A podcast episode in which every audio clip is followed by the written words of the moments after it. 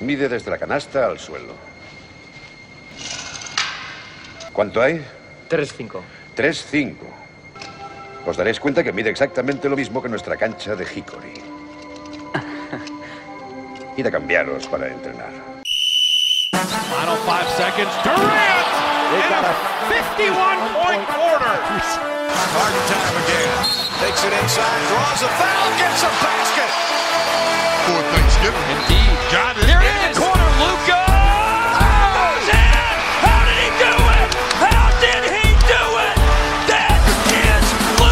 Magic. Hola, bienvenidos a Zona 305, soy David de Foro y como siempre me acompañan Sergio Pérez, Hola, ¿qué tal? Alberto Rodríguez ¿Qué pasa, chicos? y Bienvenido Fajardo. Hola, ¿qué pasa?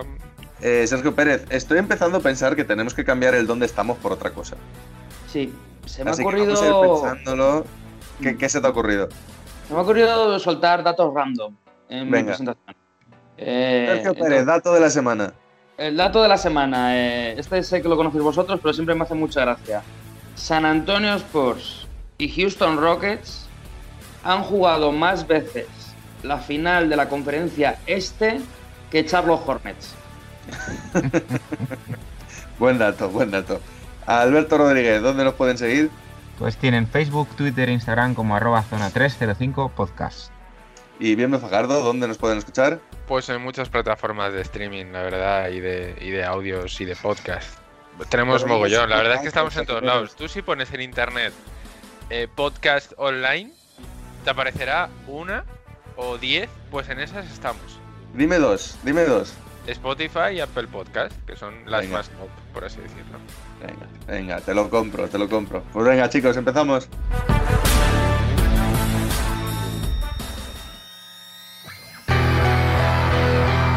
Y como lo prometido es deuda, hoy se viene un programa especial donde va a ser previa temporada de NBA. Eh, la temporada de NBA ya está a la vuelta de la esquina. De hecho, eh, para cuando se emita este programa quedarán dos días para que empiece la temporada de NBA. Y vamos a hacer un breve repaso previa para que estemos al corriente un poco de todo lo importante, mm, de todos los equipos. Bueno, no sé si nos dará tiempo a hablar de todos, todos, pero por lo menos nos, vamos a hacer el esfuerzo de, tenernos, de detenernos en división por división. Eh, vamos a empezar por la zona más al norte, por la división noroeste y con la división central. Eh, noroeste, como el propio nombre indica, estamos en el oeste. Jazz, Nuggets, Thunder, Timberwolves, Trailblazers. División central, Cavaliers, Bucks, Bulls, Pacers y Pistons. ¿Queréis que empecemos por los Bucks, por ejemplo, que yo creo que es el equipo que ha tenido la, la pretemporada más interesante, con ese fichaje de Jrue Holiday, con ese pequeño fiasco con Bogdan Bogdanovic y con esa, por fin, renovación de Giannis Antetokounmpo que yo creo que hace que los Bucks puedan respirar un poco más tranquilos con lo que es el futuro de su franquicia, ¿no? Sobre Totalmente. todo una, una de la, la renovación eh, más cara de la historia, ¿no? A día de hoy. Ha aceptado. No, no, no tengo los datos 228 exactos millones aquí. creo que son en cinco años. Ujú. Sí, 228. Para mí el fichaje de Holiday es, es lo mejor que han hecho, prácticamente, dentro de todos los movimientos que han traído, que también ha, ha traído a gente como Torrey Craig, Bobby Portis, DJ Augustin, pero Drew Holiday es el factor clave dentro de todos los movimientos que han hecho, porque buscaban a, pues eso, un base defensor que también tuviera buena muñeca para acompañar a Giannis, eh, y creo que es el complemento perfecto, que ya vimos que Bledsoe no funcionaba, no estaba saliendo como, como se quería. Y el traerse a este jugador ahora mismo a Milwaukee es un, es un refuerzo muy considerable. Aun con las pérdidas que han tenido, se ha ido Wesley Matthews, un, exterior bastante fiable que han conseguido los Lakers.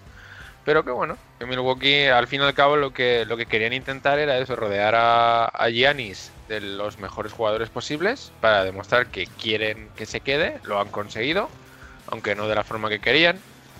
Y el fiasco de Bogdanovich, bueno, pues ha sido, ha sido una bacalá, la verdad, lo de Bogdanovich con, con Milwaukee. Pero bueno, ya hemos visto para qué ha rechazado el traspaso. Ya hablaremos luego de, lo, de los Hawks. Por alusiones, Pérez, creo que te toca a ti hablar ahora, ¿no? Sí, ¿no? Se han mencionado los Hawks, te toca hablar a ti. La bestia, ¿no? La bestia negra, ¿no? Em, pero bueno, Milwaukee yo creo que, que ha hecho una buena, una buena agencia libre, ¿no? Que se ha reforzado, sobre todo. em, da la sensación, ¿no? que esto es muy relativo, pero que el equipo es mejor. Eh, porque como no sabemos todavía si va a salir bien o mal, pero en un principio se da por hecho que con jugadores más contrastados eh, de los que tenía, eh, dan ese paso adelante competitivo que les falta en playoff.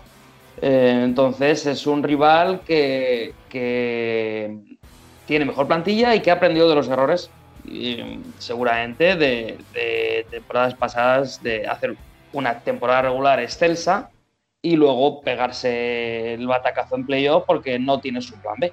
Entonces creo que este año Milwaukee sigue siendo el gran favorito del este y, uno de, los grandes eh, candidatos a ganar el anillo. Pues fíjate que, que, a ver, estoy de acuerdo en, en que han hecho un mercado bastante bueno, no, no cabe duda, pero, pero para mí sí que son un poquito peor. Para mí creo que sí que son un poquito peor. O sea, sí que es verdad que, que posición a posición quizá pueden ser mm, mejores en lo que es el quinteto titular, ¿vale? Con el fichaje de Holiday y tal.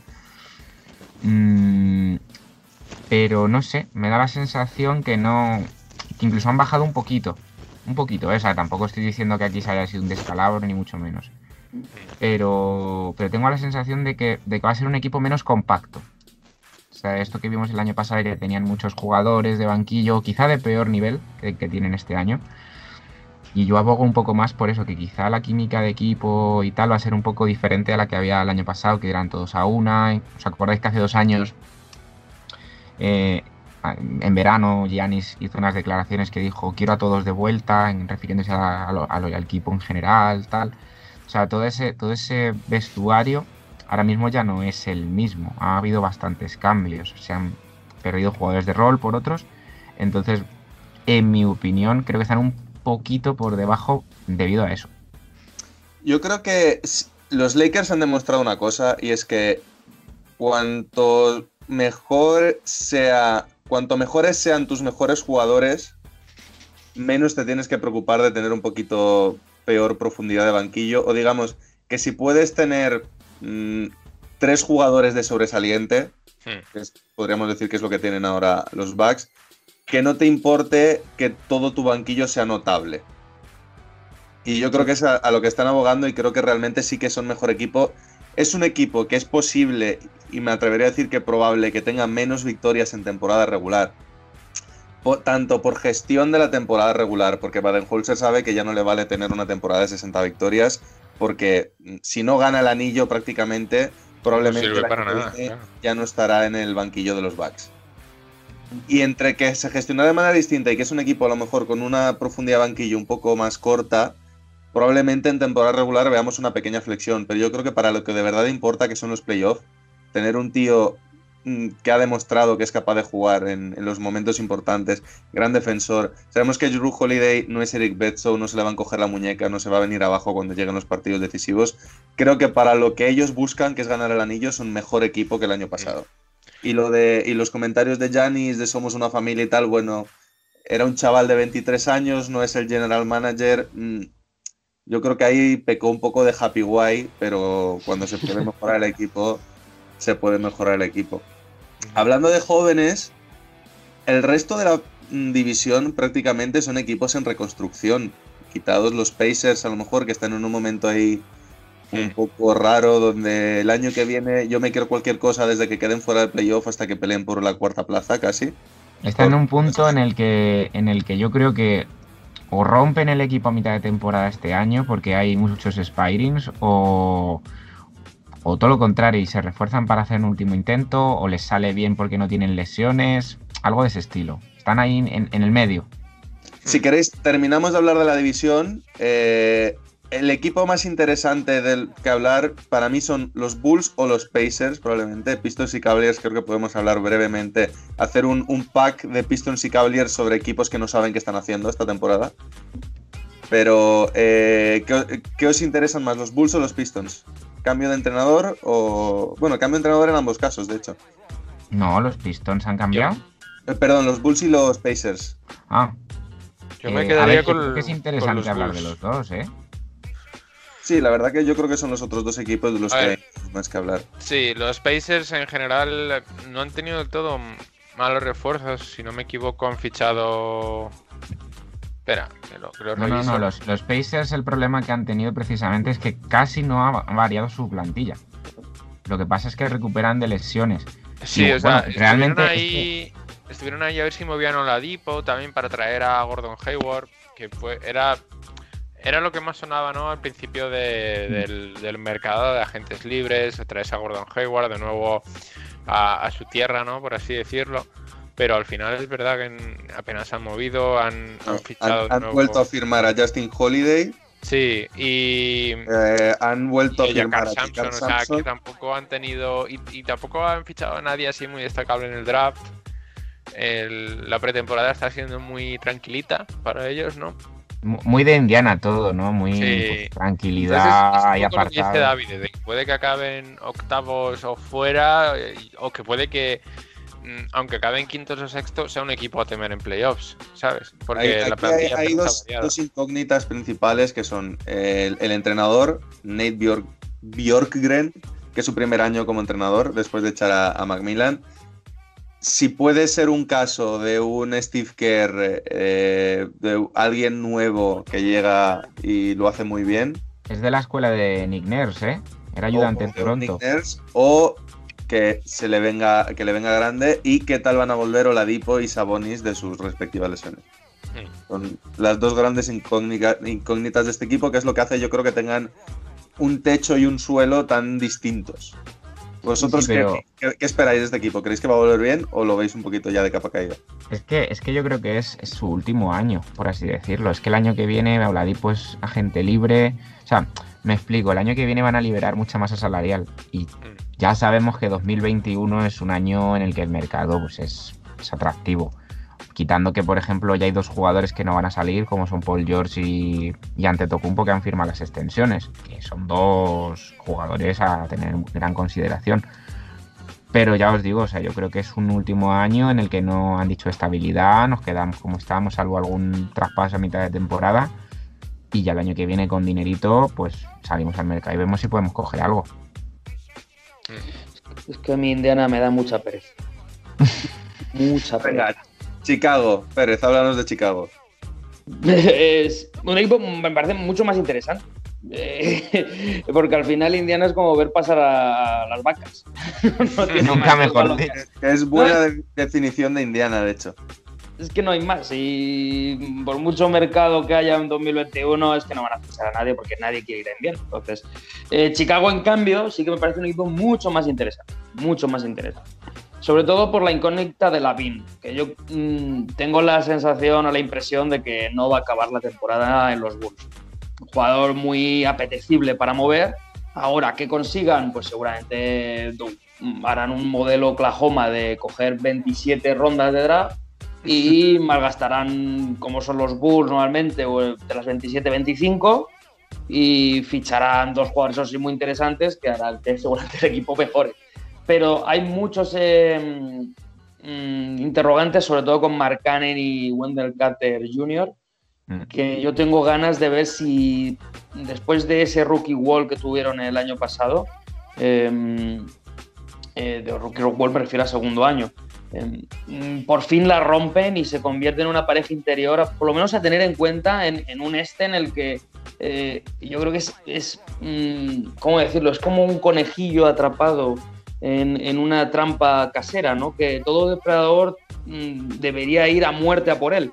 Pues el este me parece igual. Hay muchos equipos que deberían intentar hincarle el diente para sentarse en posiciones de playoff. Y Chicago debería ser uno de esos equipos que dé ese paso adelante. Sí, Chicago yo creo que lo más interesante es, eh, hemos visto que el año pasado probablemente haya sido el año, quitado el primero, yo creo que es el año en el que mejor hemos visto a, a Billy Donovan como entrenador, donde más ha podido brillar, tiene un equipo de pocas aspiraciones con mucho chaval joven. No olvidemos que Billy Donovan viene de un background universitario, con lo cual es un jugador mm, bastante acostumbrado a trabajar con jugadores jóvenes y hacer que se desarrollen, que es lo que vimos un poco en Oklahoma la temporada pasada. Y yo creo que este año eh, es la, la oportunidad perfecta en un equipo con pocas aspiraciones, que nadie pretende que los Bulls se metan en playoff, a pesar de que, precisamente por lo que dices, por cómo es este, si- si juegan un poco mejor de lo que se espera de ellos, pueden hacerlo perfectamente. Y tiene gran materia prima de jugadores que han sido elecciones muy altas del draft, que han sido incapaces de desarrollarse porque Jim Boylan, a todas luces, por lo que dice todo jugador que ha pasado por Chicago en los últimos dos años, es uno de los peores entrenadores que han pasado por la liga en la última década, probablemente.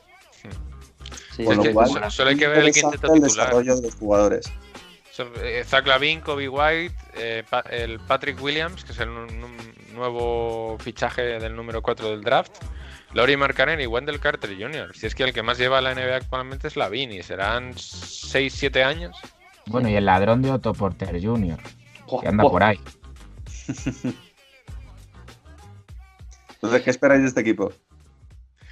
Yo espero una evolución considerable respecto a los últimos casi 7 años casi, que, que tiene Chicago. Entonces, el fichaje de Donovan me parece lo más memorable de, de sus movimientos de este año, porque sí que es cierto que la agencia libre apenas se ha movido, cosa que me parece bien. Mantener el equipo que ya conoces, ha- han hecho algún fichaje así un poco, creo que Garrett Temple, que bueno, es un alero versátil, tampoco es un, jugador muy destacable, pero me centraría más pues, en, el draft que han hecho con Patrick Williams, que me parece un alero súper completo. Sí que es cierto que es muy joven, pero con el que van a tener un, desarrollo impresionante. Y Kobe White haciendo una, una pretemporada muy buena, que la temporada pasada era muy inestable. Hacía un partido bueno, otro muy malo. Entonces creo que va a venir muy bien este quinteto súper joven para que entre ellos se, se complementen mucho, vayan aprendiendo, vayan evolucionando, porque si miras la plantilla, prácticamente de Chicago el más veterano casi que es Lavin. Entonces, bueno, es un proyecto que la verdad es que da, a mí me da ilusión. Me, me apetece mucho ver sus partidos este año. Yo, bueno, mm, resumiendo, va- porque, bueno, eh, rápido, Alberto, que. No, nada, simplemente que creo que creo que es el momento perfecto porque llegan en, en segundo o tercer año de muchos jugadores que han ido drafteando y viene un entrenador como Billy Donovan que seguramente los va a desarrollar muy bien. Em, y nada, decir que, que yo sinceramente no nos olvidemos de un detalle que, que parece ser que ya se va a quedar con nosotros para siempre. Yo veo a Chicago entrando en un play-in. No como octavo, pero, pero sí los 10, décimo, noveno y que pueda jugar esa posibilidad de meterse a playoff a última hora, mm, yo la veo. Y sobre todo algo- si se va desarrollando. Eso os quería preguntar. Eh, vemos Milwaukee, evidentemente, si no primero de conferencia, peleando por el puesto. Luego, Pacers y Bulls los colocamos en playoff. Pacers sí, Bulls, ya digo yo, en play-in, que es En otra historia. ¿Vale? ¿Vosotros compráis también? Pacers en playoff. Uf, Pacers. Pacers no sabría decir, yo estoy con Pérez. decir, yo, yo veo más que no que sí. O Pero sea, también hay que pod- contar qué jugadores, o sea, qué equipos entran. Es que yo me he puesto a contar y realmente octavos o séptimos pueden entrar. Sí, sobre todo por inercia de los últimos años. Sí que Hombre, a lo ver. podemos decir. Sí es cierto, pero bueno, va- eh, pensando que todavía de aquí digamos que tenemos seguros a los Bucks. Todavía tenemos que hablar en el este de los Celtics, de los Nets, de los Raptors, de los Claro. 76ers. Ahí Mira, llevan seis es que ya van- equipos. Es que es eso. Si es que Atlanta Atlántico- podemos meterlos, Miami tiene que entrar seguro, eh, Washington. Washington con Westbrook se puede meter a, a base de, de Westbrook únicamente, entonces bueno, no lo tengo yo tan claro. Lo que podemos estar de acuerdo es que los Cavaliers y los Pistons son lamentables y no hace falta ni que hablemos de ellos. Sí, este año. Bueno, cuidado con Detroit, ¿eh? Detroit y, y- y su colección de pivots, No, eh, Blake Griffin, si vuelve a su nivel, puede dar un sustito. Y Rose está bien. Sé que no se puede hablar mucho más de Detroit, pero. Bueno, Rose va a acabar pero- traspasado.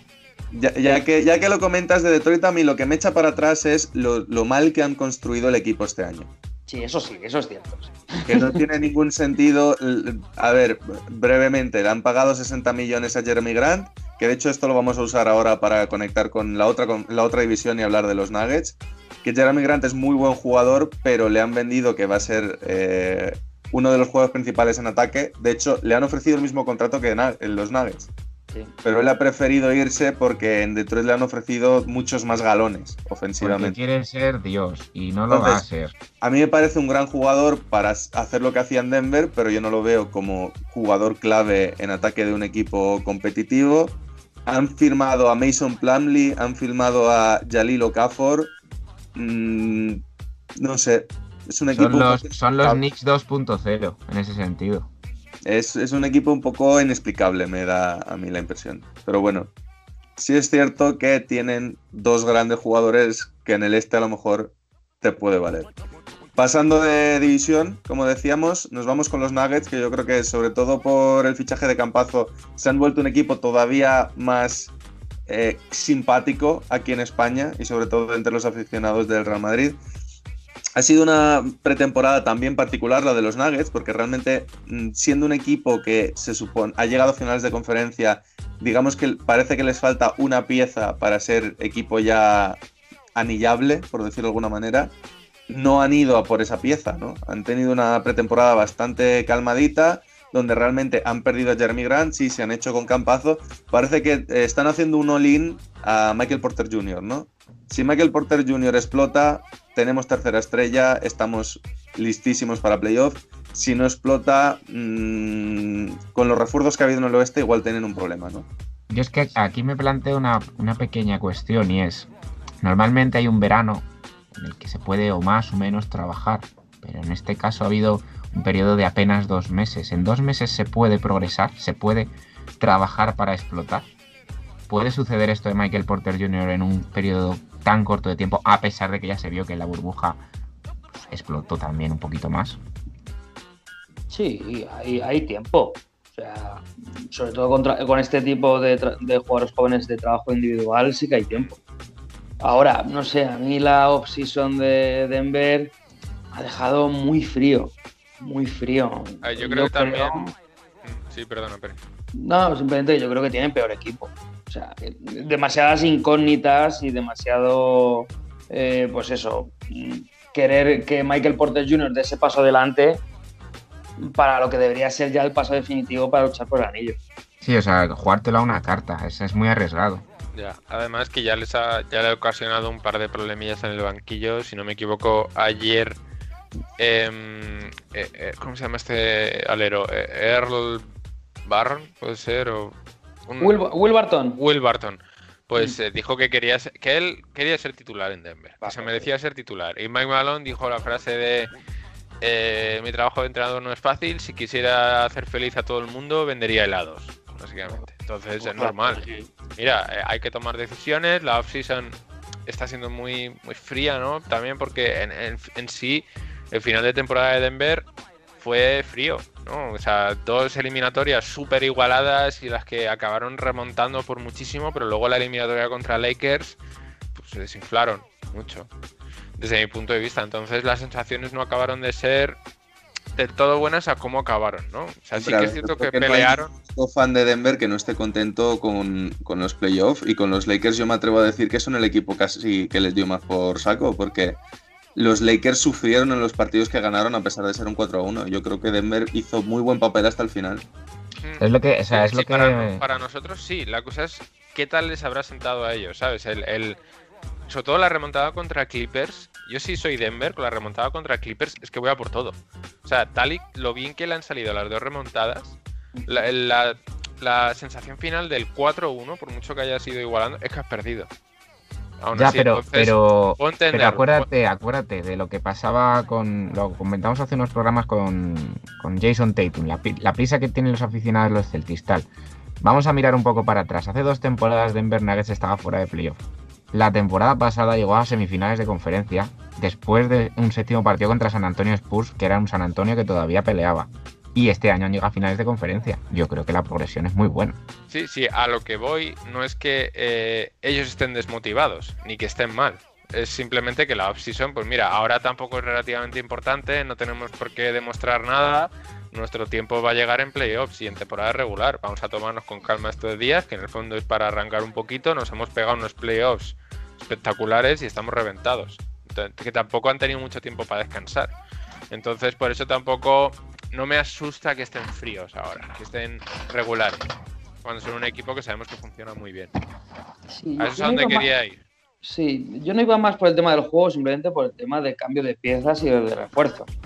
Porque mm, no sé, no, no había mucho donde sacar en el mercado y han perdido para mí una pieza importante la rotación que era Jeremy Grant y, y sobre todo Tori Craig también. Son dos piezas que estaban jugando mucho y que, pues no, yo creo que no han sabido mm, cambiarlas eh, de manera óptima. Entonces, sí, sí, para mí peor en ese sentido. Por eso decía que me, me, me dejaba frío, pero básicamente por eso. Obviamente va a ser un equipo que se va a meter en playoff, que va a estar ahí luchando, eh, tiene jugadores fantásticos. Vamos a ver cómo funciona Campaso, que me da a mí que al principio le va a costar porque le van a pitar como unas 500 faltas por partido.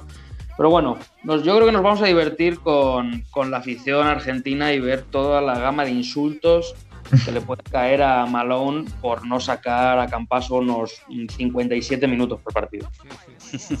Además de que en un equipo en el que está Jamal Murray, eh, no podemos contar con que Campazo esté en pista muchísimos minutos, ni mucho menos.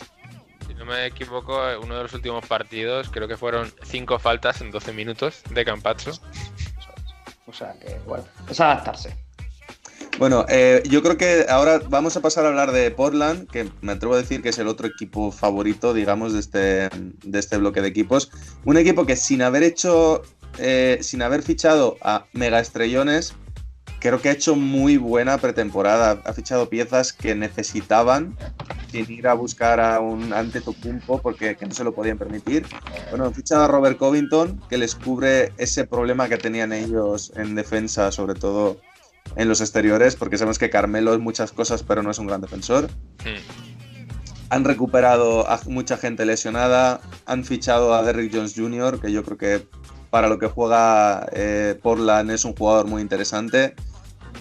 Han recuperado también a Carmelo Anthony, lo han vuelto a firmar, que ha demostrado que en- está muy integrado en ese vestuario y que le sirve mucho como tercera opción ofensiva.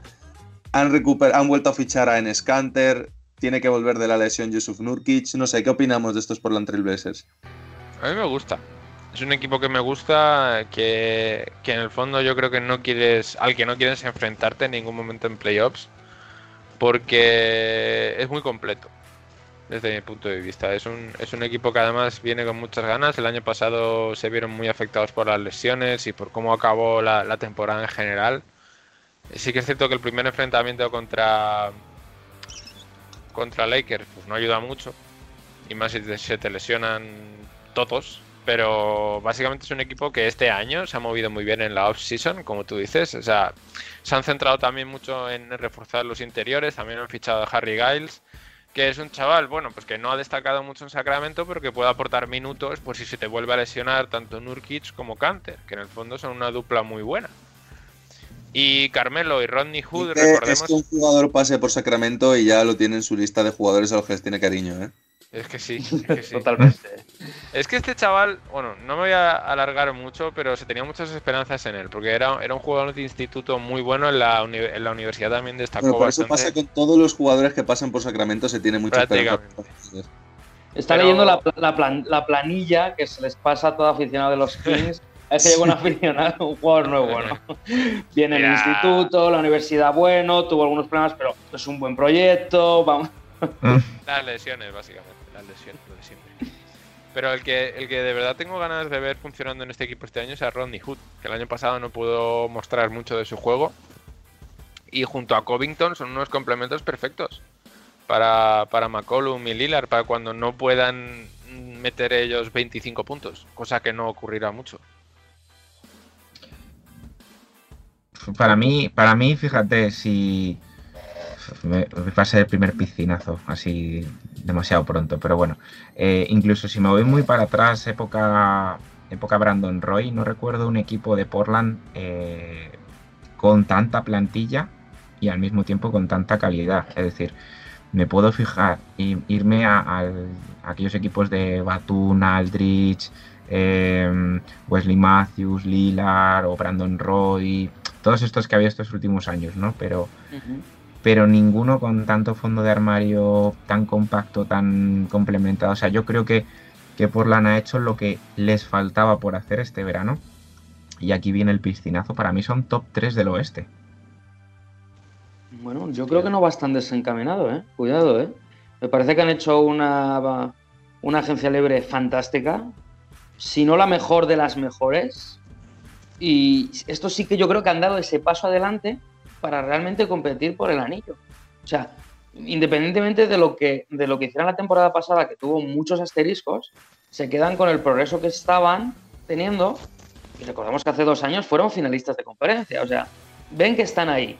Entonces necesitaban un poquito de refuerzos y sobre todo se han quitado a Hassan Whiteside. Que, que, chicos, o sea, ese, equipo ya puede ir para arriba. Eh, entonces, pa- para mí, de los mejores off-season.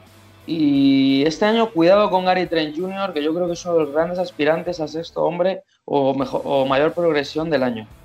Mm, Entonces, bueno, Eh, eh, respecto a esto, entonces os voy a lanzar un órdago, ¿vale? Ya que, ya que veis tan fuerte a, a Portland, Durant vuelve de lesión, LeBron sabemos que se va a tomar la, la temporada regular un poquito de descanso.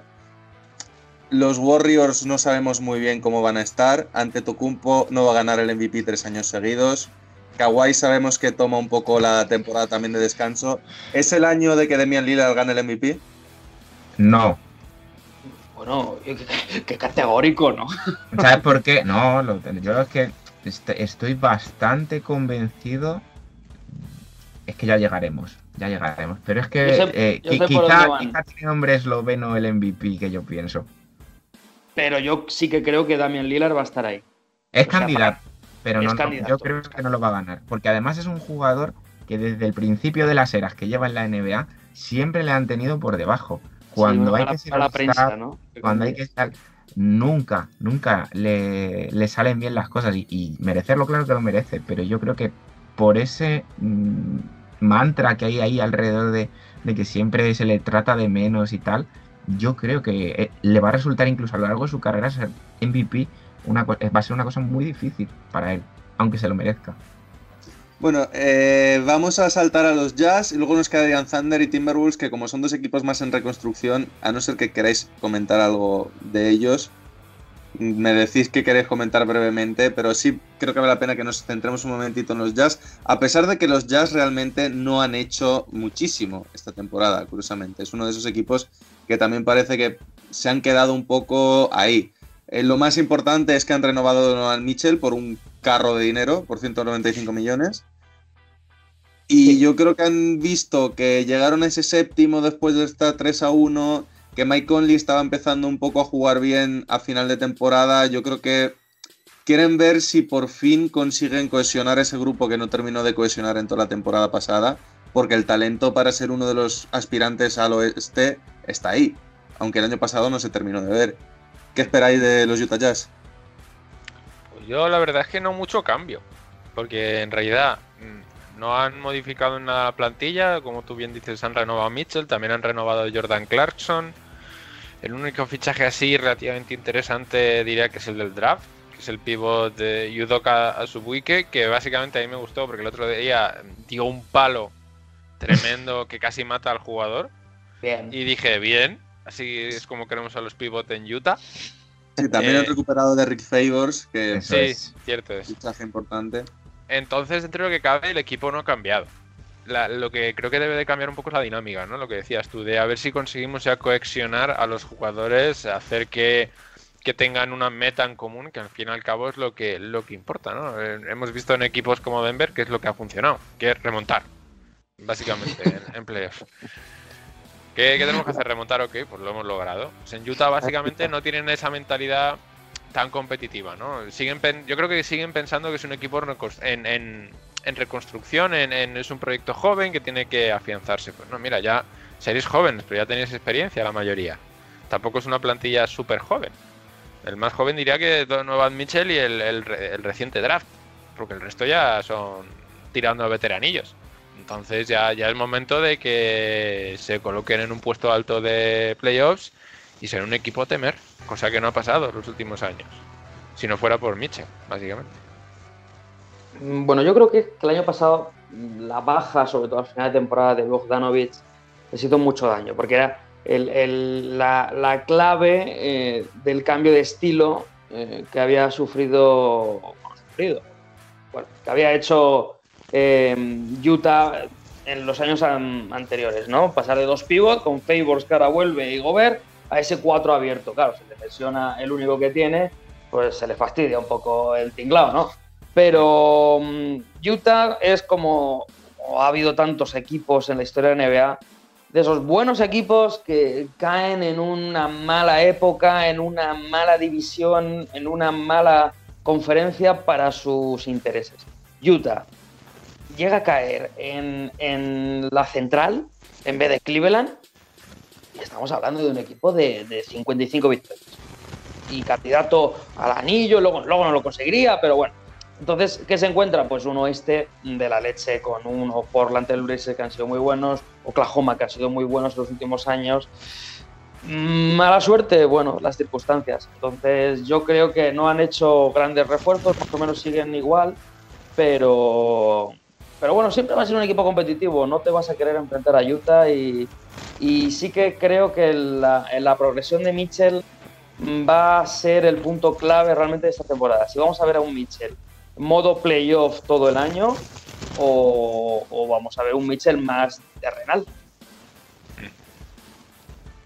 Yo no voy a comentar mucho de, de Utah, la verdad, porque me, me recuerdan mucho a los Pacers. Han sido un equipo que, pues bueno, se han quedado más o menos como, como estaban.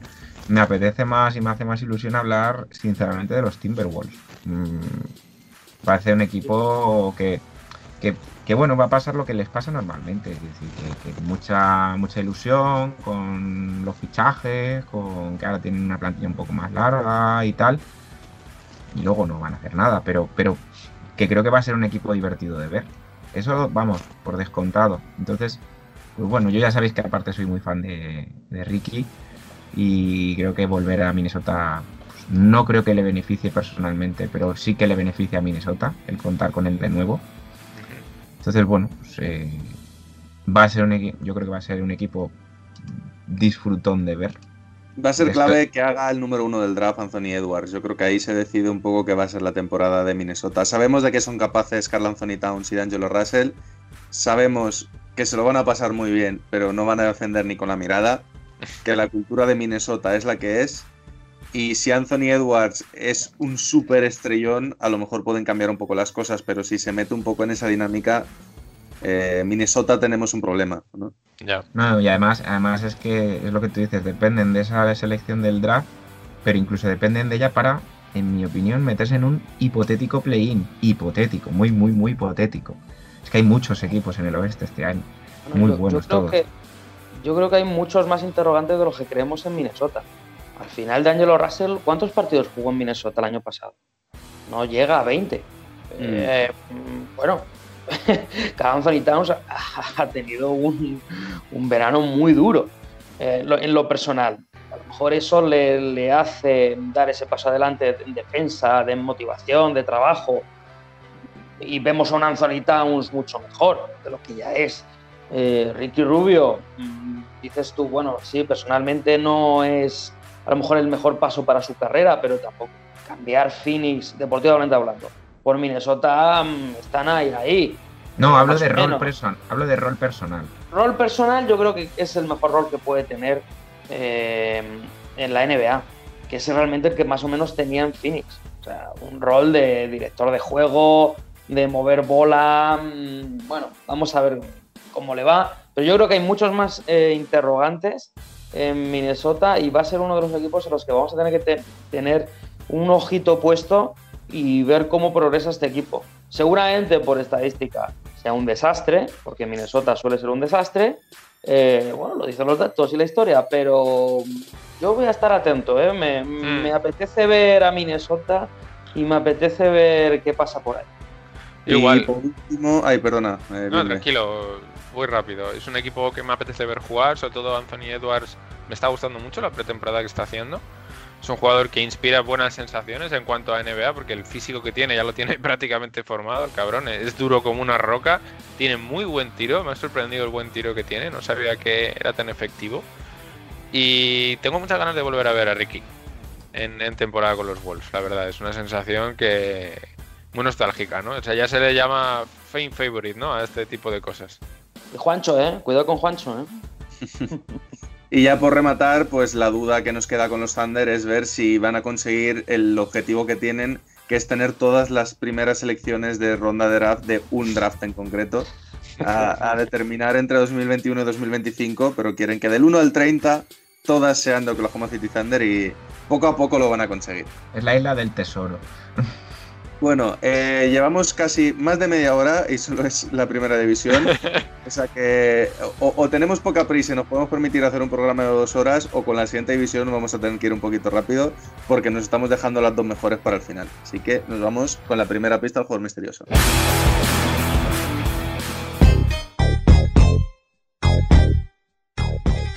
Jugador misterioso que esta semana además traigo yo. Eh, os voy a dar la primera pista. Este jugador nació en Brooklyn, en Nueva York, y podemos decir que es un gran estudioso de su juego, porque al, ser de Nueva York estudiaba el juego de Wolf Fraser y el Monroe, pero su jugador favorito era Larry Bird y llevaba el número 17 en honor a John Havlicek. Síguenos en redes. Estamos en Twitter e Instagram como arroba zona 305 podcast. Zona 305. Únete al equipo.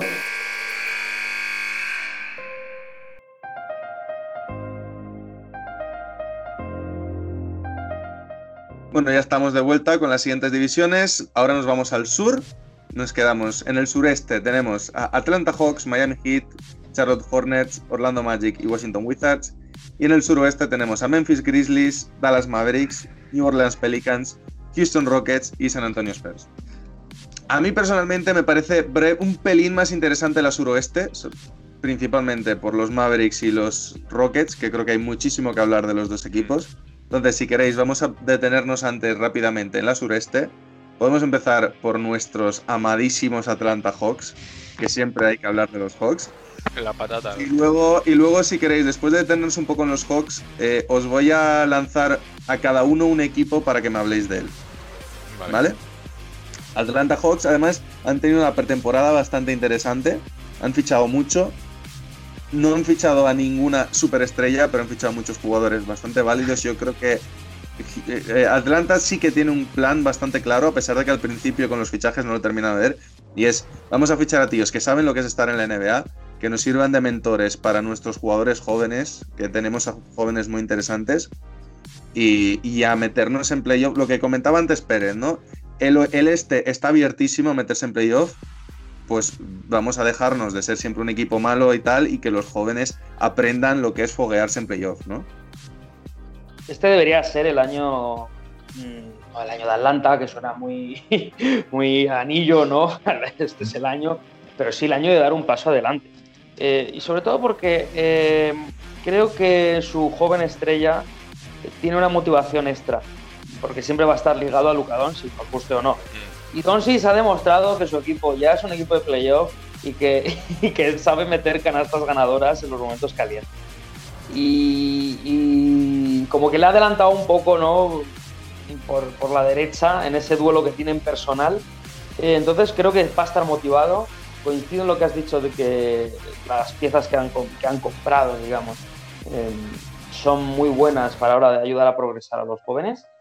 Y debería ser el año en el que ya se ascienden como un equipo de playoff. Obviamente una, caerían en primera ronda de manera catastrófica, pero es el primer paso que han dado todos los equipos que aspiran a anillo. O sea que hay que estar atentos a Atlanta y ver si Rondo decide jugar o no, porque ya sabemos cómo es Rondo y seguramente decida pues perderse los primeros 72 partidos y luego en playoff pues salirse y otro contrato más. No sé, a mí mm, en los playoffs les veo, pero no entrando por la puerta de arriba, sino por la de abajo. Es decir, vol- vuelvo a que, a que puede ser otro equipo, como hemos dicho antes, de Chicago, que, que bueno, que acceda a lo mejor por medio del play-in. No lo veo tan sí, a claro. ver, Como mucho un séptimo puesto, no le doy más. Claro, no, no, no. Pero ya es el- algo, el, ¿no? séptimo y el octavo me parecen incluso muy caros para Atlanta, en mi opinión. Pero bueno, no obstante, que como estamos ya. han fichado un quinteto nuevo prácticamente de tíos válidos como son Rondo, Galinari, Bogdanovich, Chris Dunn. O sea, yo creo que los playoffs los veo prácticamente hechos para Atlanta. ¿eh? No olvidemos que están en el este, no en el oeste. Es que, es que no me salen las cuentas, es que hay suficientes equipos para que se queden fuera, en mi opinión. Eh, ¿A, a quién colocas por delante de Atlanta? ¿A quién coloco por delante de Atlanta? Mira, es que solo el top 4 del, del este van a ser los Bucks. Mira, el este tiene un top 4 muy eh, potente y eso no lo discuto. Yo lo que voy es 8 equipos no me salen. Sí, me mira, pueden salir 4 equipos mucho mejores que Atlanta, pero no me salen 8 equipos mejores que Atlanta. mira, te- me sale que van a estar por delante, en mi opinión, ¿eh? Eh, Indiana, No estoy de acuerdo. vale, bueno, eso ya es cuestión de opinión. Indiana, Washington, Tampoco estoy de acuerdo. Miami y la duda que tendría para ese octavo puesto sería Orlando Magic, que están siempre ahí ahí. Quizá ese sería el que el que puede patinar. Yo creo que es más sencillo que todo eso. Hay un top 6 tremendo que es Milwaukee, Boston, Brooklyn, para mí Filadelfia, Toronto y Miami. En eso creo que estamos los, los cuatro Sí. que estamos ahora mismo coincidimos en que son mejores equipos que Atlanta y que más o menos se van a repartir esas seis primeras posiciones, por lo cual te quedan dos puestos que están muy abiertos y Atlanta debería luchar por ellos. No digo que sea fácil, pero sí que debería intentar quedar séptimo octavo. Porque bueno, está Orlando, que es un equipo que lleva mucho, que ahora hablaremos de él, lleva mucho tiempo ahí siendo consolidado, ¿no? En ese tipo de posiciones, séptimo, octavo. Debería luchar, debería luchar. No sé, ya te digo que a mí me parece que esa séptima y octava posición mm, tienen nombre, de, en mi opinión, ¿eh? de Indiana Pacers y de Washington Wizards. Que los Hawks luego en un play-in pueden dar un susto y meterse, por supuesto. Pero creo que esos dos puestos pueden ser perfectamente claros para Indiana y para Washington. Porque al final los Hawks les falta tiempo todavía. Bueno, también estás hablando de Washington, que se pegarán un tiro en el pie en el, en el momento más indicado, ¿no? Pero bueno. Luego hablaremos de Washington. Bien, ¿me quieres comentar algo de Atlanta Hawks? Pues la verdad es que no mucho más de lo que habéis complementado vosotros. Eso es cierto que es un- una plantilla hecha un poco para eso, ¿no? Para que los veteranos que ya saben de la NBA enseñen un poquito a los rookies o a los nuevos, ¿no? A los recién llegados a la liga. Eh, sigo sin ver mucho el fichaje de Chris Dunn, una vez hecho el de Rondo, pero oye, Atlanta a lo mejor es para algo, no, lo acabo de entender. Y bueno, sí que es cierto que la llegada de Galinari y Bogdanovic está, bien, está bien pensado, porque son dos jugadores que les van a dar de todo, por lo general, sobre todo mucha anotación y veteranía, y no le va a venir nada mal a, Cam Redis, sobre todo la, la experiencia de gente como Rondo, Galinari, para que empiece a, a destacar un poco, ¿no? Que el año pasado estaba un poco fuera de, no sé si de la liga o de ritmo, se le veía un poco out. Trey Young va a seguir siendo el, el jugador a comparar con Luka Doncic. Yo creo que hasta que se retiren los dos, prácticamente. Y bueno, es un equipo que este año seguramente yo los veo en playoffs. Yo los veo en playoffs. Otra cosa es que lo hagan bien dentro de playoffs. Pero yo los veo ahí. Eh, bueno, estaba pensando, en vez de lanzaros uno a cada uno y, que alguien repita equipo, creo que a pesar de que tampoco han tenido la pretemporada más llamativa, creo que sí que los hits se merecen que nos detengamos a hablar de ellos un poco, teniendo en cuenta que son los últimos campeones del este y finalistas de la NBA. Eh, siempre está un poco esta duda con Miami Heat respecto a si habrían llegado al mismo punto de, de no haber habido burbuja, ¿no? ¿Qué opinamos de Miami? ¿Los vemos repitiendo el año o mejorándolo incluso ganando el anillo el año que viene? Yo creo que no. De hecho, creo que acaba de suceder estos días una cosa que ha, digamos, eh, trastabillado el plan. O sea, Miami estaba eh, elaborando su equipo con una serie de contratos, con una serie de jugadores y tal, de cara a tirarse a por Antetokounmpo en la agencia libre del año que, del año que viene. Entonces, mm, se acaba de, de fastidiar el, el plan, cosa que creo que también le ha pasado a equipos como los Mavericks, que también estaban ahí, en- por, lo, por lo visto, en interés. No sé si luego interés. habría sido Sí. posible, ¿no? Pero, yo creo que interés, lo que es interés, tenían interés todos los equipos de la no, NBA. entiéndeme, inte- interés con posibilidades, con altas posibilidades. Entonces, eh, claro, yo veo un equipo que es peor que el del año pasado. O sea, el- aunque sea solo un jugador, pero de la Jay Crowder no es tontería. Sí que es verdad que vas a tener la suerte de que pues, gente como Tyler Hero y todas estas estos jóvenes pues tienen que desarrollarse y tienen seguramente un margen de mejora que ya empezaremos a ver este año. Pero mm, han perdido a Derrick Jones Jr. em, van a ser un equipo de peleo. Van a ser un Yo creo que va a ser clave si van a hacer lo que hace a veces eh, un Pat Riley y, equipos como Miami. Tienen la suficiente flexibilidad como para cuando llegue un poco el final del trade deadline hacer algún movimiento gordo si se ven que les falta algo o si se ven que es lo que necesitan para ir a por el anillo, ¿no? Claro, Yo creo eso- que la clave va a eso- estar ahí. Eh, Eso iba, eso iba a comentar yo. yo. Yo creo que es que va, va a suceder eso. O sea, depende cómo vaya la primera mitad de la temporada. Igual tienen que verse en la tesitura de tomar esas decisiones. ¿Qué jugador? Pues no lo sé. Se me viene a la cabeza si el primero Blake Griffin podría ser una buena opción. Eh, por tener una estrella más exterior, una estrella un poquito más interior. Pero claro, es todo tan relativo. Yo creo que es que se les ha torcido todo esta semana. Va a ser un equipo top del este, va a meterse en playoff, va a ser el equipo que menos te vas a querer cruzar probablemente de toda la conferencia, en mi opinión. Pero son peor equipo que el año pasado. Yo lo veo muy similar, muy similar, pero bueno. Mm, No sé. Hombre, fichajes importantes, solo por poner un poco de contexto, realmente han sido Avery Bradley y Mo Har- Mo Harkless, que apu- la- apuntan mucho a defender fuerte, más fuerte Sí. incluso que el año pasado. Pero ya, o sea, no ha Y las mucho más. renovaciones, porque básicamente no han hecho mucho más. Entonces yo lo de Anteto no lo veo tan drama dentro de lo que cabe, por, por- sobre todo por la renovación que han hecho con Adebayo. Que en el fondo han apostado un poco más por él. Sí que es cierto que querían ver a ver cómo se movía Anteto, pero claro, lo que decía David, de Miami y toda la NBA, básicamente. Entonces yo a Miami les veo muy similar al año pasado. De que van a estar ahí, van a pelear, van a, van a ser un equipo al que te tienes que eh, preparar tú también para enfrentarte porque no va a ser nada fácil. Entonces, bueno, de aquí a, a que acabe el mercado, seguramente hagan algún movimiento para reforzarse. Sí, es que yo creo que la pregunta sigue siendo la misma, ¿no? ¿Qué le falta a Miami para dar ese paso adelante? Coincido en que en una temporada normal, eh, sin, tan, sin ser tan condensada y tan especial como el, final del año pasado, no les veo llegando, o sea, repitiendo, no, no les veo.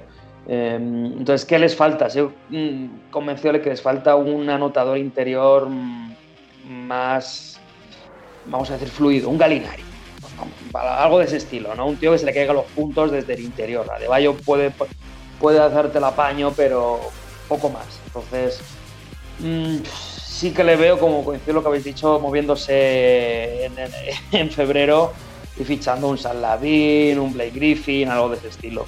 Pero bueno, Miami tiene lo bueno de que es Miami y, y es atractivo para los agentes libres. Entonces, y, y para estos grandes jugadores. Esa es la gran ventaja que tienen. Van a ser competitivos, van a estar ahí, van a dar sustos. Mm, Yo creo que Milwaukee no quiere volver a enfrentarse a Miami. ¿Os, Eh, os Albert- cuadra, ¿Os cuadra Kevin Love para Miami? Fue- Sí, Sí, no- a mí me no cuadra. sería Pero para, para que suban el nivel, me refiero. Sí, claro. Sí, claro. Habría que ver, habría que ver a qué nivel vuelve, pero bueno, en cualquier caso, vamos a pasar ya de equipo. Y de hecho, Alberto, te voy a lanzar a ti el siguiente, que son los, los Charlotte Hornets. Vaya por Dios. Pero hombre, no le hagas esto al pobre Alberto, joder. No se lo merece. Eh, si es que. A ver. Ya lo hablamos hace unos programas. O sea, Charlotte Hornets lo que ha hecho es. eh, que las cámaras apunten allí por lo que van a apuntar allí, no, no por otra cosa. O sea, por un crío que se ha puesto los dientes de aquella manera, con brillantitos y demás, que ya fue el flop de bien de la semana pasada. Eh, dicho eso, mm, pues bueno, saldrán en los highlights y, y la Melo pues se le encontrará en alguna situación comprometida porque, porque va a ser así. y Porque, a porque Hayward se le maneras. rompiendo un hueso cada dos meses o cada mes y medio. Y, y bueno, y luego pues Michael Jordan eh, se reirá, saldrá el típico meme que ahora está por ahí suelto, pero es que continúa. O sea, simplemente continúa. Pasa al Sí. Vale, pues el siguiente, bien ve, eh, Orlando Magic. Bien. Pero bueno, A ver, que hay Es que prisa, no ha pero cambiado ¿eh, nada. O sea, si es que Orlando Magic sigue siendo técnicamente el mismo equipo en el 90%. El único cambio que podemos ver así destacado es que DJ Augustin se va y entra Anthony Cole. Que me parece un, ya os hablé de él la semana pasada, me parece un fichaje muy interesante. Un, puede ser un potencial robo del draft. Básicamente porque cayó muy abajo por la lesión de rodilla Cole, Cole Anthony, no Anthony Cole. Cole. Entonces yo creo que es lo más destacado de este año. De ver qué tal le va a este tío que promete mucho. Porque Orlando prometer no promete nada. Como mucho una séptima octava posición. Si todo sale según los astros. Pero porque lleva siendo eso, no sé, siete años. Entonces no Bueno. tiene de que vaya a cambiar mucho. Bueno, Pérez, no te quejarás que te he dejado, o sea, te lo he guardado para ti aposta porque, porque quiero que hables de tu Russell. O sea que, Washington Wizards. solo un pequeño apunte, no está mal tirado lo que ha hecho Bimbe, que casi que lo que peor le puede pasar a un equipo es eh, lo que le está pasando a Orlando Magic, de quedarse un bueno, sigue siendo igual y en tierra de nadie. Pero bueno, Washington, todo lo contrario, a Washington le gusta eh, movimiento, ser una montaña rusa, eh, eh, pues eso, eh, no, no funciona John Wall, pues fuera. Y tenemos a Russell Westbrook, que es más o menos lo mismo, pero está un poco más loco y, y No tal. lo vamos a pasar bien. eso seguro. Y ya fuera un poco más coñas, un backcourt, Russell Westbrook, Bradley Bill mm, puede ser muy interesante. Bueno, va a ser muy interesante. Y, y algo que nunca se dice de Westbrook, aunque nosotros sí que lo hemos dicho más de una vez, es que suele ser muy buen compañero y suele unir más de lo que parece los vestuarios y es lo que yo creo que le falta, en- falta muchas cosas obviamente a Wizards, pero una de las fundamentales, sobre todo en los últimos años, era eso, esa co- de vestuario que John Wall no te daba. Eh, daba la sensación que si John Wall en un momento dado le regalaba a todos un anillo, un, perdón, un anillo, un reloj de la hostia, pero no hacía mucho más. Entonces, eh, yo creo que han dado un pequeño paso adelante, sobre todo porque no contaban con Wall el año pasado por lesión. Y este año cuentan con una superestrella All-Star. Playoff, bueno, tran- calma, ¿no? Tranquilidad. Y vamos a ver cómo funciona, sobre todo Russell Westbrook y, Den- y Denny Avdija, que parece que ha empezado bien y, y hay esperanzas eh, en ese jugador. Bueno, eh, vamos a pasar a la suroeste y además por alusiones yo creo que nos vamos a quedar en los Houston Rockets. Unos Houston Rockets que están teniendo probablemente una de las pretemporadas y las off-season más disfuncionales de la historia de la NBA. Leí hace poco un artículo sobre lo que comentas de Russell Westbrook como compañero, que yo creo que era bastante esclarecedor, donde daban a entender que a Harden hace bastantes años que le han dado las llaves de hacer absolutamente lo que quiera en esa franquicia, de que se iba de fiesta, cuando había un par de noches de diferencia entre partidos, siempre se iba de fiesta y luego llegaba tarde. Ha habido momentos a lo largo de la temporada en los que había sesiones de vídeo en las que Westbrook, que es un tío súper profesional, llegaba y veía que era la hora de empezar y no empezaban y le decían, es que James no ha llegado. Y él decía, es que da igual que no haya llegado James. Y eso que son coleguitas, ¿no? Que en principio pidieron jugar juntos. Pero Westbrook decía, es que da igual que no haya llegado, hay que tener profesionalidad y es la hora a la que hay que empezar. Y de todos modos no se empezaba hasta que no llegaba Harden. Y en resumen, ha llegado al punto de que pues han quedado muy quemados los dos por la cultura que se ha instaurado un poco en Houston.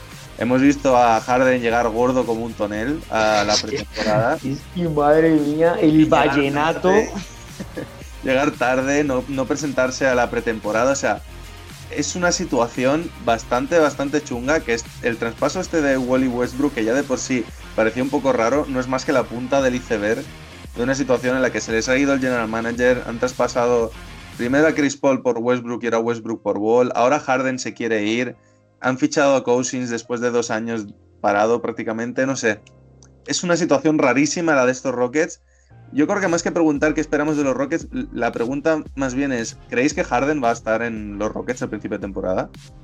Es que eh, lo, lo difícil quizá, y, y es que tampoco tengo mucho más que comentar, ¿hay algún equipo NBA que pueda ofrecer un pack lo suficientemente equivalente a James Harden? Quitando Brooklyn, ¿eh? que Brooklyn doy por hecho que es el mejor posicionado a nivel de, Sí, de dar porque- ese pack. ¿no? Yo Porque- creo que el mejor pack, posicionado algún es Filadelfia, jugador. fíjate. Yo creo No, que Filadelfia también, sí. Filadelfia, eh, esos dos.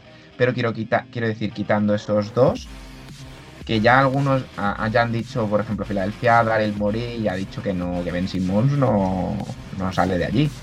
Y, y- y en Brooklyn te tienes que cargar medio equipo. Tienes que meter a Lever, tienes que meter a Dinwiddie, tienes que meter rondas del draft. Que, que lo pueden hacer porque al final es una mejora en el equipo, pero no veo a Houston eh, satisfecho con esos packs igualmente. No es suficiente, en mi opinión. Bueno, un Oklahoma de la vida que te ofrezca al Horford y mm, siete rondas del draft, ¿por qué no? Quiero decir, hay, hay flexibilidad o un Cleveland Cavaliers que le da igual y, y tire de jóvenes. O sea, eso siempre hemos visto. Entonces, yo sí que creo que va a empezar la temporada, básicamente porque es que está ya al caer. Que, que es que es pasado mañana. Entonces, Bueno, no, no, no nos vengamos arriba que luego, luego pasan cosas. No, y a Sí, Harden le interesa. yo jugar, a lo mejor ¿eh? a lo que me refiero es si- creéis que va a montar un pollo, va a decir no jugar o algo, viendo en el No. plan en el que ha empezado. Yo creo que a él le interesa comercialmente por su imagen jugar. Sabe que necesita, aunque estés, aunque sea Moby Dick, eh, necesita jugar. Sin moverse, desde luego que lo necesita, está- eso está claro. A ver, pero Houston además es que parezca que no es uno de los sitios que más dinero genera también a jugadores NBA. No es California, no es Nueva York, pero No queríais un pivot, aquí estoy. Alguien tenía que fichar al pobre Cousins, joder. Ya Bueno, está yo, en Sacramento, tío. yo me refería Ya a está el Harden, defensor de Sacramento. de de Harden. De hecho, Cousins por el momento está siendo, a pesar de estar muy lento y tal, Cousins y Wall yo creo que son las dos únicas notas positivas. Cousins y Wall y, y Wood a lo mejor, que tampoco lo ha hecho mal en su El- primer el partido. último partido lo ha hecho muy bien. Ya os dije que la, la pretemporada de Cousins, dentro de lo que se esperaba, está siendo bien, ¿no? Se está reconvirtiendo en otro tipo de pivo tal que era, porque obviamente ya no puede ser el mismo después de una lesión tan grave como el Aquiles y el año pasado que se jodió la rodilla. Entonces se está convirtiendo en, diría que un perfil muy Brook López, ¿no? Anotador exterior, de se, va, se va a mamar fácil 6-7 triples por partido y seguramente meta 3 o 4. Porque no tiene mala muñeca Cousins. Lo que pasa que va a ser lento y va a ser un paquete en defensa como... El paquete en defensa lo ha sido siempre, eso hay que reconocer. Lo que pasa que era un, un super estrella, ofensivamente hablando. Era, imparable el cabrón. Entonces, bueno, yo creo que a la les- lo que hablamos otro día en el chat privado, romperse la vida le le ha valido para que se centre un poco y parece ser que, bueno, pues que llega a Houston con una mentalidad muy diferente a la que ha tenido siempre. Obviamente no es el mismo, y creo que puede ser un aspecto muy interesante. Y al fin y al cabo, alguien, seguramente alguien le iba a acabar fichando, porque a este hombre hay que darle una oportunidad. ¿Cuántos años tiene Cousins? Por 30, como mucho. creo Ah, que no llega, eh, todavía. Creo que aún no. ¿eh? Pero bueno, qué pena. Tiene de jugador. 30, justo. 30 justo del Vale. 90. Fíjate, se ha perdido los mejores años de, de su carrera. Es que ha estado tres años lesionado fácilmente. Sí, sí. Sí, además es, es que la lesión vino en, en el prime que estaba en lo más arriba, cuando estaba en Pelicans. Aquel año fue espectacular. Bueno, Pelicans llegó a lesionarse, ¿no se lesionó en Golden State? No, no, no. se No, no, no, fue en Pelicans. Bueno, lo, Pelicans. Golden State se lesionó, se lesionó, pero otras cosas. O sea, fue Pelicans, luego recayó en Golden State y luego incluso antes de empezar con los Lakers. Eso es. Bueno, el caso es que Houston Bueno, bueno, está, está ya, no es que esté mirando al abismo, es que ya se ha tirado. O sea, y, ahora se está preguntando si lleva o no paracaídas. Y parece que no. Bueno, yo creo que a- podríamos ya dejar de hablar de Houston porque o, o- o nos regodeamos un poco la miseria o, o hasta que no empiece la temporada no hay mucho más que comentar. Ya en una nota positiva, yo creo que tenemos que pararnos en el otro equipo, uno de los otros dos equipos de Texas, como son los Dallas Mavericks. Dallas Mavericks que yo creo que ha sido uno de los grandes ganadores de esta offseason. Han fichado lo que necesitaban, a lo mejor no han fichado a super estrellones, pero han fichado exactamente lo que necesitaban, que era defensa exterior principalmente. Siguen teniendo tiro exterior, siguen teniendo a uno de los favoritos al MVP como es Luka Doncic. Eh, siguen teniendo a, a Porzingis, aunque ahora esté lesionado, pero bueno, se le espera a lo largo de la temporada. Un equipo que ahora aspira a las cuatro primeras posiciones del oeste, yo creo. Sí, sí, Sí. ese debería ser el, el objetivo.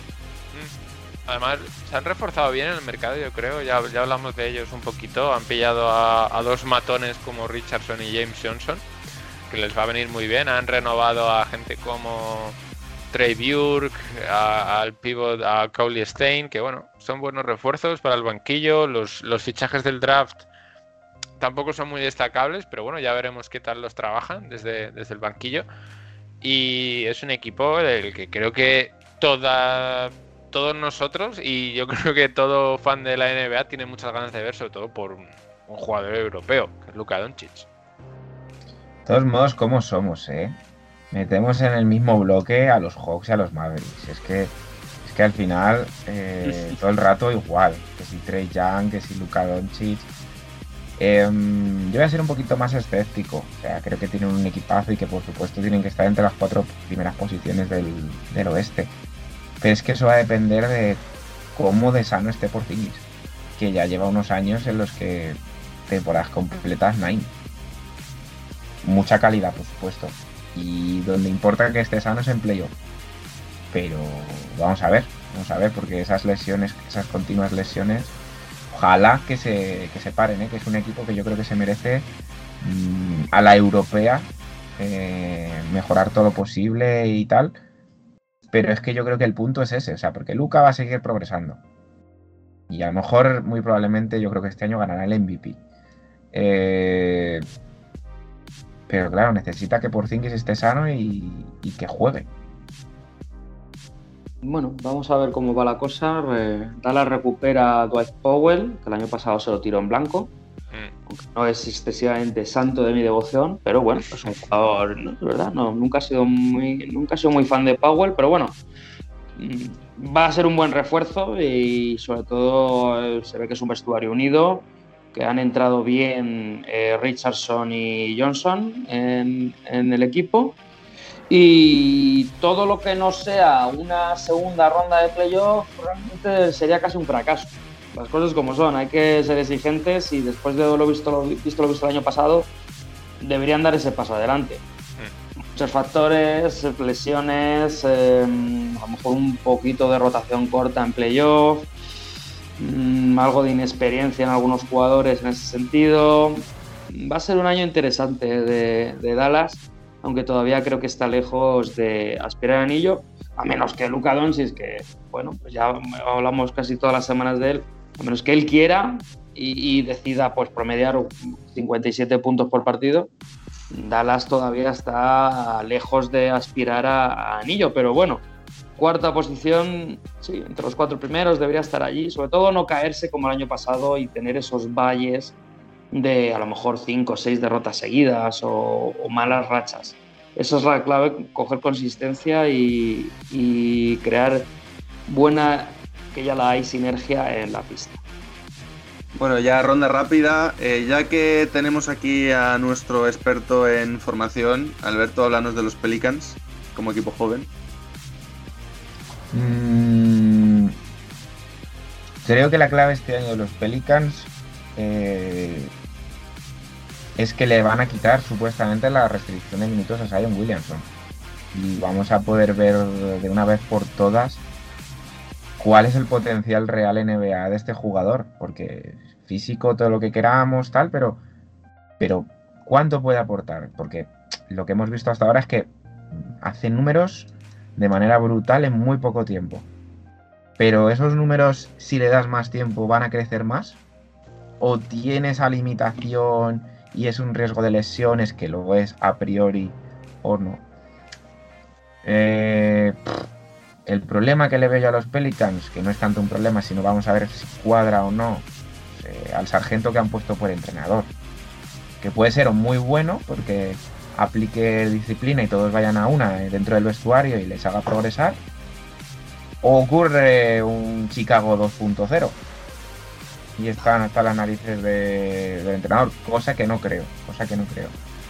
Quinteto, uf, Eric Bledsoe es lo que más me revuelve el estómago, sinceramente, porque a nivel de quinteto me parece muy divertido ver a Alonso, a Ingram, eh, Sion, han, han fichado a un pedazo de árbol defensivo como, como Steven Adams. Luego desde el banquillo está JJ Redick. O sea, parece que un equipo muy, muy, muy interesante. Entonces, le deseo de verdad toda la suerte a Stan Van Gandhi de que consiga darles un, un par de escalones más a este equipo porque si lo consigue es aspirante a, a poder entrar en playoff. Eh, bien ve Memphis Grizzlies. Eh, diría que en cuanto a movimiento es muy similar a, a la comparación que he hecho antes con Orlando. No se han movido por lo general, pero en este caso bien, porque no hace falta. ¿vale? Memphis Grizzlies ya tiene un núcleo joven bastante entretenido, bastante bueno, con mucho potencial. Creo que gente como Jamoran, Jackson, Clark eh, se van a ver muy bien beneficiados de un año así, de que Memphis haya apostado tanto por ellos. También gente como Dylan Brooks están. Yo al que quiero ver también este año un poco en dinámica ya es a Winslow, que el año pasado no le vimos por lesión. Y me parece un, un jugador muy interesante para este equipo. Entonces, yo creo que este año deberían pelear por entrar en playoffs. El año pasado ya les do- jodió a más de uno que no consiguieran entrar al final, también la temporada que fue. Este año ya no. Este año ya han demostrado que es un equipo relativamente competitivo para entrar y, deberían entrar. Si no entran este año en playoffs, ya supone un problema. Ojo que solo quiero decir, ojo a Jaren Jackson Jr. Tengo, tengo un, no sé qué, qué, qué sé yo, de que lo que vimos en la burbuja antes de la lesión fue algo muy, muy, muy importante para Memphis. Esa- mm, esas bestialidades que hizo antes de lesionarse. Bueno, y sigo enamoradísimo de Jamoran, obviamente. O sea, es que me recuerda muchísimo de Rick Ross. Muchísimo. Eh, Pérez, San Antonio Spurs. Solo quería hacer una pequeña puntualización sobre el tema de Pelicans. Eh, ¿Cómo se nota la, la mano de Stan Van Gundy que ha fichado a un interior defensor como Billy Hernán Gómez? Eh, luego San Antonio. Spurs. eh, sí, sí, seguro que va a jugar de titular y unos 35 minutos. ¿Lo habrá fichado para tener un saco de las hostias? Alguien que No. decir, ¡Billy! ¿Qué haces? ¡Pero Billy! Si no estoy jugando, Stan, no me has sacado a la pista ni el entrenamiento. ¡Pero Billy!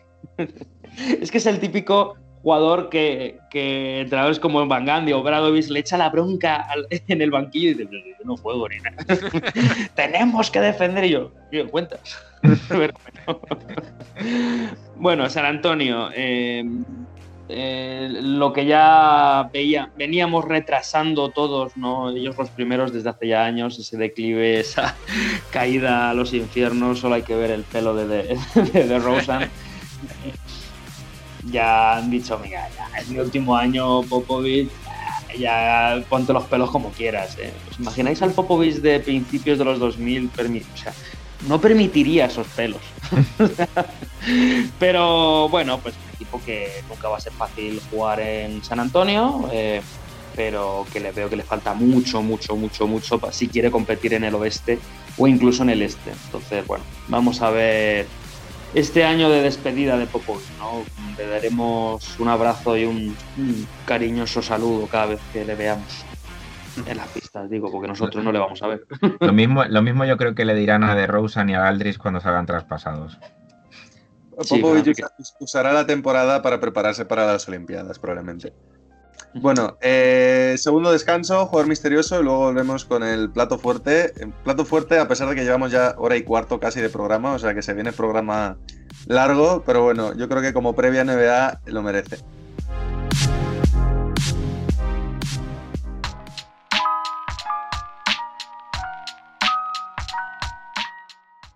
Segunda pista, jugador misterioso, os voy a dar bastante información, ¿vale? Eh, además, yo creo que no es demasiado complicado, pero bueno. Este jugador eh, estuvo entrenado por el entrenador Hall of Fame Luca Armeseca en la Universidad de San John. Fue el jugador del año de la Big East tres veces. Fue All American tres veces. Ganó la medalla de oro en 1984 en las Olimpiadas. Y ganó el premio John Wooden a mejor jugador universitario en 1985. Síguenos en redes. Estamos en Twitter e Instagram como arroba zona 305 podcast. Zona 305. Únete al equipo.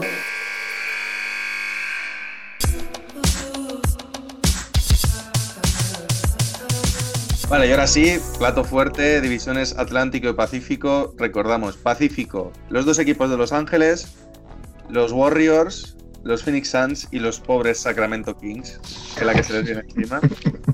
Y curiosamente el Atlántico parece parecido, parecido, porque tenemos a los Boston Celtics, a los Brooklyn Nets, a los Toronto Raptors, a los Philadelphia 76ers y a los pobres New York Knicks, que es la que se Al, les sac- viene. al saco de hostias. Entonces, ¿qué os apetece más? ¿Empezar por este o por oeste? Bueno, vamos a seguir la dinámica de empezar con el este, ¿no? No- Venga, pues nos vamos al Atlántico.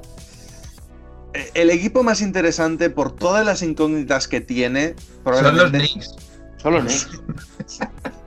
Bueno, yo, yo iba a decir los Nets. Nos quedamos en Nueva York siempre. Porque ya sabemos, no hemos visto todavía esa pareja de Kyrie Irving y Kevin Durant. No sabemos si van a lanzar todo su banquillo a cambio de James Harden, con lo cual será un equipo totalmente distinto. No sabemos qué va a ser Steve Nash como entrenador de primer año. Lo que sí sabemos es que a priori es un equipo que aspira al anillo solo por el simple hecho de tener a dos de los cinco mejores anotadores de la liga, probablemente cuando están sanos, como son Kyrie Irving y Kevin Durant. Mira, para Muchas ganas de ver a Brooklyn, ¿no? Sí, es más, eh, la pasada madrugada ya han jugado contra Boston. Sí que es cierto que es pretemporada y que no hay que tomar decisiones precipitadas. Pero Durán y Irving juntos han funcionado muy bien, la verdad. Y Durán, yo le veo perfecto. Yo le veo muy bien. Para haberse recuperado un Aquiles, eh, joder, ojalá todos así, ¿sabes? Es lo bueno que tiene ser tan delgado también. De que sigue siendo igual de efectivo. Creo que ha metido como 25 puntos. Irving ha llegado casi a los 20. No vamos a mencionar el ritual ha que ha hecho. mucho de su, de su atleticismo, de, de su explosividad para rendir. Es un jugador Eso que por es. estilo de juego a priori debe impactar menos de lo habitual una lesión Claro. este. Entonces sí que es cierto que ya no va ya no va a ser un tío que penetre tanto, que fuerce tanto las, las entradas a canasta, los contraataques, sino va, va a seguir manteniendo su muñeca de oro, que eso no creo que le haya cambiado mucho. Y es un equipo, la verdad es que yo prefiero que no vaya Harden, porque el núcleo joven que tiene yo no lo perdería ahora mismo. Teniendo a Irving y a Durán, que tampoco te van a dar seis años de competición efectiva, yo mantendría el núcleo que tengo. Trabajo ahora estos años con, con Irving y Durán como líderes. Tienes a gente como también de Andre Jordan, que ya no es el mismo, pero bueno, aporta cositas. Jared Allen, eh, Levert, o sea, tienen un equipo bastante competitivo este año. Y tengo muchas ganas de ver cómo lo hace Nash. Es que, es que esa decisión yo, fíjate, la tomaría más, más a empezada la temporada. Y no diría que no a Harden, ¿eh? Depende. Yo Depende sí. cómo vaya la temporada. Me- no, me refiero. Ahora mismo yo también te digo que no. Pero viendo lo que ha hecho cuando en- llevas en media temporada, mm, es algo que necesitas. Si este año quieres hacer anillo. Hombre, veo, os voy diciendo muy alegremente que no al tío que más puntos ha metido en la última década y casi que más asistencias también, ¿eh? Os veo Pero muy No, tienes- pero, pero digo de primeras, digo de primeras. Claro. Por eso yo digo que a lo mejor a mitad de temporada te das cuenta de que sí necesitas eso. Si Pero es que ni de, ni primeras ni de últimas. Yo creo que si puedes fichar a James Harden, que estamos hablando de James Harden, top 3 MVP los últimos 5 años, lo tienes que fichar. Vale, Es que y lo yo te estoy hablando, yo te estoy hablando de que creo que Brooklyn, que es un equipo que no tiene nada de química de banquillo porque han estado lesionados sus dos mayores estrellas, pues igual media temporada de que ellos se afiancen en el vestuario antes de que llegue Harden, que se le permite todo y más, pues igual es importante. Pero vamos a ver, Alberto, si, si ya tienen el vestuario, echaron al entrenador el año pasado. No, pero no me, estoy- no me estás entendiendo. Yo no hablo del vestuario de que manden, porque eso, desde el minuto uno sus contratos dicen, aquí mandamos nosotros. Me refiero a que haya buena química con el resto de jugadores. Pero es que entrenar- Claro, es Claro que vas a hacer la química con los jugadores y luego los echas para que venga Harden y tienes que volver a hacer la química con Harden. Es que no tiene sentido. Digo con los ¿Y qué que mejor? queden, porque no te vas a deshacer de todos, obviamente. ¿Y qué mejor que esa fi- fiesta de bienvenida de Harden yéndose a un club de striptease con todo el equipo? Eso En Nueva York, ¿no? Claro. Claro, eso hace hay mucha poco. COVID y tal. Y que igualmente sí que es cierto que es un jugador que prácticamente cualquier equipo va a desear, pero en cuanto a anotación, yo creo que ya van cubiertos. A ver, yo creo que lo estáis pensando demasiado. Yo, evidentemente, a mí Harden a estas alturas no me cae ni bien, porque lo que está haciendo este verano me parece lamentable. pero es James Harden. Es un tío que ha promediado casi 40 puntos y 12 asistencias. Es que da igual, es que lo tienes que fichar si lo puedes fichar. Sobre todo cuando no tienes que dar a ningún jugador del mismo nivel. Es que de qué estamos hablando. No vas a dar a Caris Levert, tal, jugadores de 15 puntos a cambio de James Harden. Estamos locos. ¿Os estáis escuchando? Pero que Yo no se lo van a ¿eh? dar. Porque, por ejemplo, Houston ha pedido a Irving. Con un Ya, bueno, Houston que diga lo que quiera, pero cuando lleven un mes con Harden gordo yéndose de fiesta. No, no, pero si lo digo más que nada porque me parece, me parece criminal pedir a Irving teniendo a John Wall, ¿sabes? Y no te que se vaya John Wall también, tío. Mira, a tomar por culo. Acaba de llegar, no le queremos. Bueno, me gusta mucho que, que Brooklyn Nets se encomiende a, a el chamán. Ojalá, ojalá, que creo que ya lo ha dicho, lo haga en todos los partidos. Algo de eso. O sea, que, mm, como diría la canción, mala vibra fuera, ¿no? de Ibai, o sea, mala vibra fuera y me encanta que ya tiren de eso para intentar ganar los partidos. Entonces, sí que yo creo que es un equipo que si ya consigue a James Harden se coloca como para mí gran candidato junto a Boston y Milwaukee, pero creo que incluso les pondría un paso por encima para ganar el, anillo en el este. Entonces, bueno, como todavía no ha llegado ni se sabe si llegará, pues creo que tiene un equipo muy bueno, que siguen teniendo a Kevin Durant, que tienen a Kyrie Irving, que sabemos que es seguramente el mejor, segundo mejor jugador de la NBA, mm, sin ser el líder natural, y es un equipo que los convierte muy peligrosos, muy peligrosos y hay que estar atentos a Brooklyn. eh, no va a ser nada sencillo mm, ganar este año a este equipo. Oye, ¿nos ha parecido muy irónico que precisamente el rollo este del chamán haya empezado en el Garden? No, no, es que tiene que ver, claro, o sea, mala vibra fuera. O sea, Pero o sea, hay tanta gracia. mala vibra que el mismo Irving ha dicho, hostia, yo aquí no me meto sin, sin exorcizar un poco el sitio antes. Sí, Bueno, no. comentabas de Boston Celtics, si eso, vámonos precisamente con Boston Celtics. Boston Celtics que, teniendo en cuenta cómo terminó la temporada pasada, tal vez nos esperábamos un poquito más de esta off-season, ¿no? Que moviesen un poquito más piezas. Si es Diría cierto, han renovado a Jason Tatum. El fichaje de Tristan Thompson es muy importante para un equipo que tenía un hueco ahí abajo eh, que se notaba mucho y es un tío con experiencia de anillo que se ha fogueado, que se ha demostrado que en playoff rinde. Yo creo que es el jugador clave de lo que han fichado este verano, porque más allá de eso no veo nada, ningún fichaje muy destacable. Bueno, Jeff Teague, ¿no? Jeff que también, que no va a venir mal. Pero sí que es cierto que quitando estos dos jugadores y la renovación de Tatum apenas se han movido. Es más, se ha ido Y han, gente. y han perdido a Hayward. Claro. Entonces, bueno, dentro de lo que cabe, sigue siendo el mismo equipo, en cierta medida. Podríamos decir que un poquito mejor con estos dos veteranos. Pero no mucho más. O sea, no me espero mucho más. No creo que vayan a llegar a finales, sinceramente. Dentro de todo lo que hay en el este este año, va a haber mucha competencia porque hay, hay mucha sangre nueva, por así decirlo en el este este año y creo que Boston bueno se va a mantener parecido al, al estilo del año pasado no creo que acaben llegando a finales pero bueno Yo es una sí temporada dar- sí, sí, yo creo que sí que van a dar ese paso adelante, ¿no? Lo llevan ya rozando mucho tiempo. El núcleo joven es muy experimentado. O sea, jugadores como Tatum, que lleva ya dos finales de conferencia, y Jalen Brown 3, han em, reforzado las posiciones de banquillo que más necesitaban, que era el base y el pivot. Y lo único vamos a ver cómo reajustan la rotación sin Hayward, que hacemos mucho lo del Hayward lesionado, pero cuando no ha estado lesionado sido un jugador de 17 puntos por partido, que no está nada mal. Entonces, yo creo que van a estar ahí luchando por entrar en finales y lo que pasa al final, pues bueno, ya se verá en playoff, a ver cómo llegan, lesiones, son muchas incógnitas, pero sí que Boston es un equipo que tiene que aspirar al anillo sí o sí, porque tiene equipo para ello. Quizá el que no se hayan arriesgado o, o hayan ofrecido, ¿no? Eh, yo lo hablé contigo, Pérez. De hecho, el fichaje de Teague lo hemos acertado. O sea, Sí. eh, quizá habría sido más interesante para ellos, eh, en vez de Tristan Thompson, que es muy buen fichaje, el de Serge Ibaka, que yo Hombre, creo que se dejó, ver. se dejó escapar. Pero quiero decir que, que había margen salarial y, y hubo y, y había proyecto, yo creo que lo suficientemente interesante como para coger el teléfono y decirle, oye, te vienes. Y yo creo que ni siquiera ha sucedido eso, entonces. Ya, es que, a ver, es, eh, bueno, luego hablaremos de los Clippers, pero fichar a Ibaka por 19 millones mm, en dos años es una ganga, seamos sinceros. Entonces yo creo que no se lo, no se lo esperaban. Y él, mm, por las declaraciones suyas de Ibaka, no pare- tampoco esperaba salir de Toronto. Pero bueno, le convencieron los Clippers. O sea que es más, yo creo, mérito de Clippers que, que de mérito de otros equipos.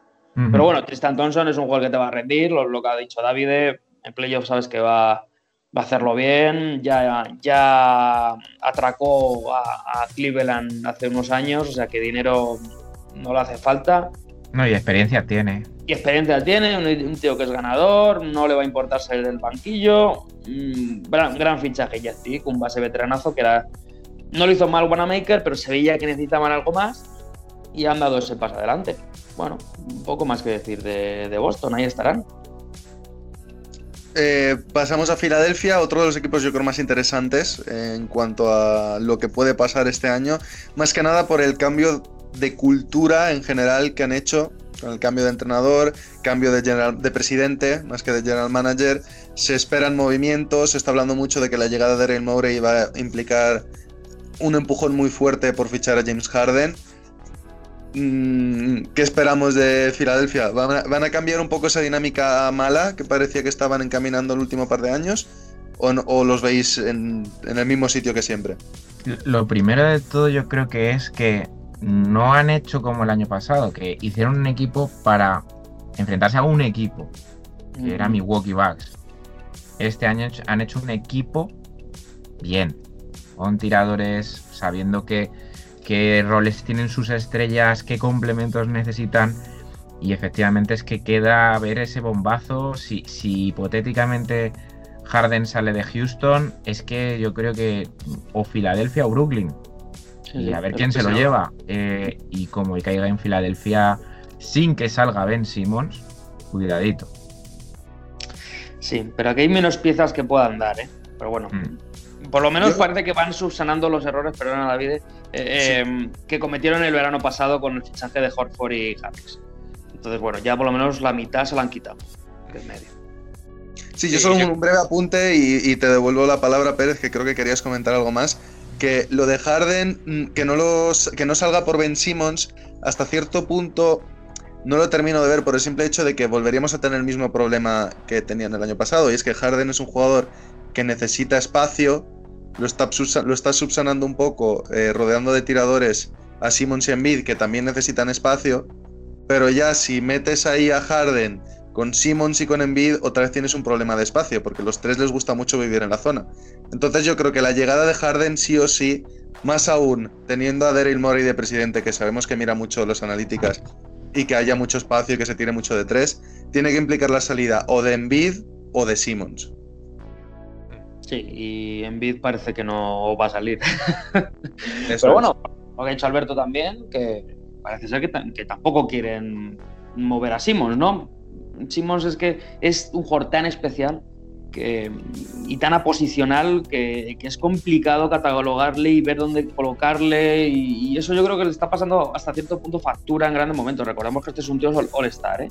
Eh, Pero no sé, ya no es solo lo del tiro, ¿no? Es donde juega, es base, juega de alero, a la pivot. Pero bueno, eh, no se han reforzado mal. Filadelfia, yo creo que es- deben de estar ahí. El año pasado fue un año complicado, también por lo visto en tema vestuario. Eh, entonces sí que creo que una de las claves va a ser el paso adelante que debe, debe dar Joel Embiid. Es un jugador fantástico, pero debería estar luchando por el MVP y no lo es ahora mismo. No, seamos realistas, no es, no es una opción ahora mismo para ese galardón y debería por condiciones. Entonces, si consigue dar ese paso adelante en Bid, Filadelfia mejorará enteros y sobre todo tienen que centrarse también un poquito más en temporada regular de, de hacer buenos números y mejor posición. Una sexta como el año pasado no debería volver a repetirse o intentarlo por lo menos. ¿No tenéis nada más que comentar de los Sixers? Me sorprende. Es Pensaba que, que, es que ha sido, perdona David, ha sido tan buena mi intervención, ¿verdad? Sí, sí, sí, es que no, no se ha dejado nada, ¿no? Yo Pues- diría pues- que, bueno, pues, que- Hablemos de los Knicks, venga. Pues vamos, al vamos a saltar. Yo creo que el- los Knicks, el fango, lo dejamos para el final, que va a ser lo más divertido. Antes, vamos a terminar de hablar de, de los equipos competitivos, de los Toronto Raptors. Unos Toronto Raptors que los ponéis muy claramente como equipo de playoff, y a pesar de que deberían serlo, tienen a Nick Nurse. Pero eh, es un equipo que no descarto que puedan plantearse una reconstrucción en breves. Ya se ha ido Ibaka, se ha ido Margasol, se les fue Kawhi Leonard. Kyle Lowry acaba contrato este año, con lo cual no sería de descartar que lo traspasasen. Lo que hablábamos antes de un equipo como Miami, de un equipo competitivo que busca la pieza que les falta para aspirar al anillo, si no plantean renovarlo, no es de descartar que lo traspasen un equipo que quiera un veteranazo para aspirar al anillo, con lo cual nos quedamos con Siakam y con Van Vliet, además de Oje Anunoby y tal.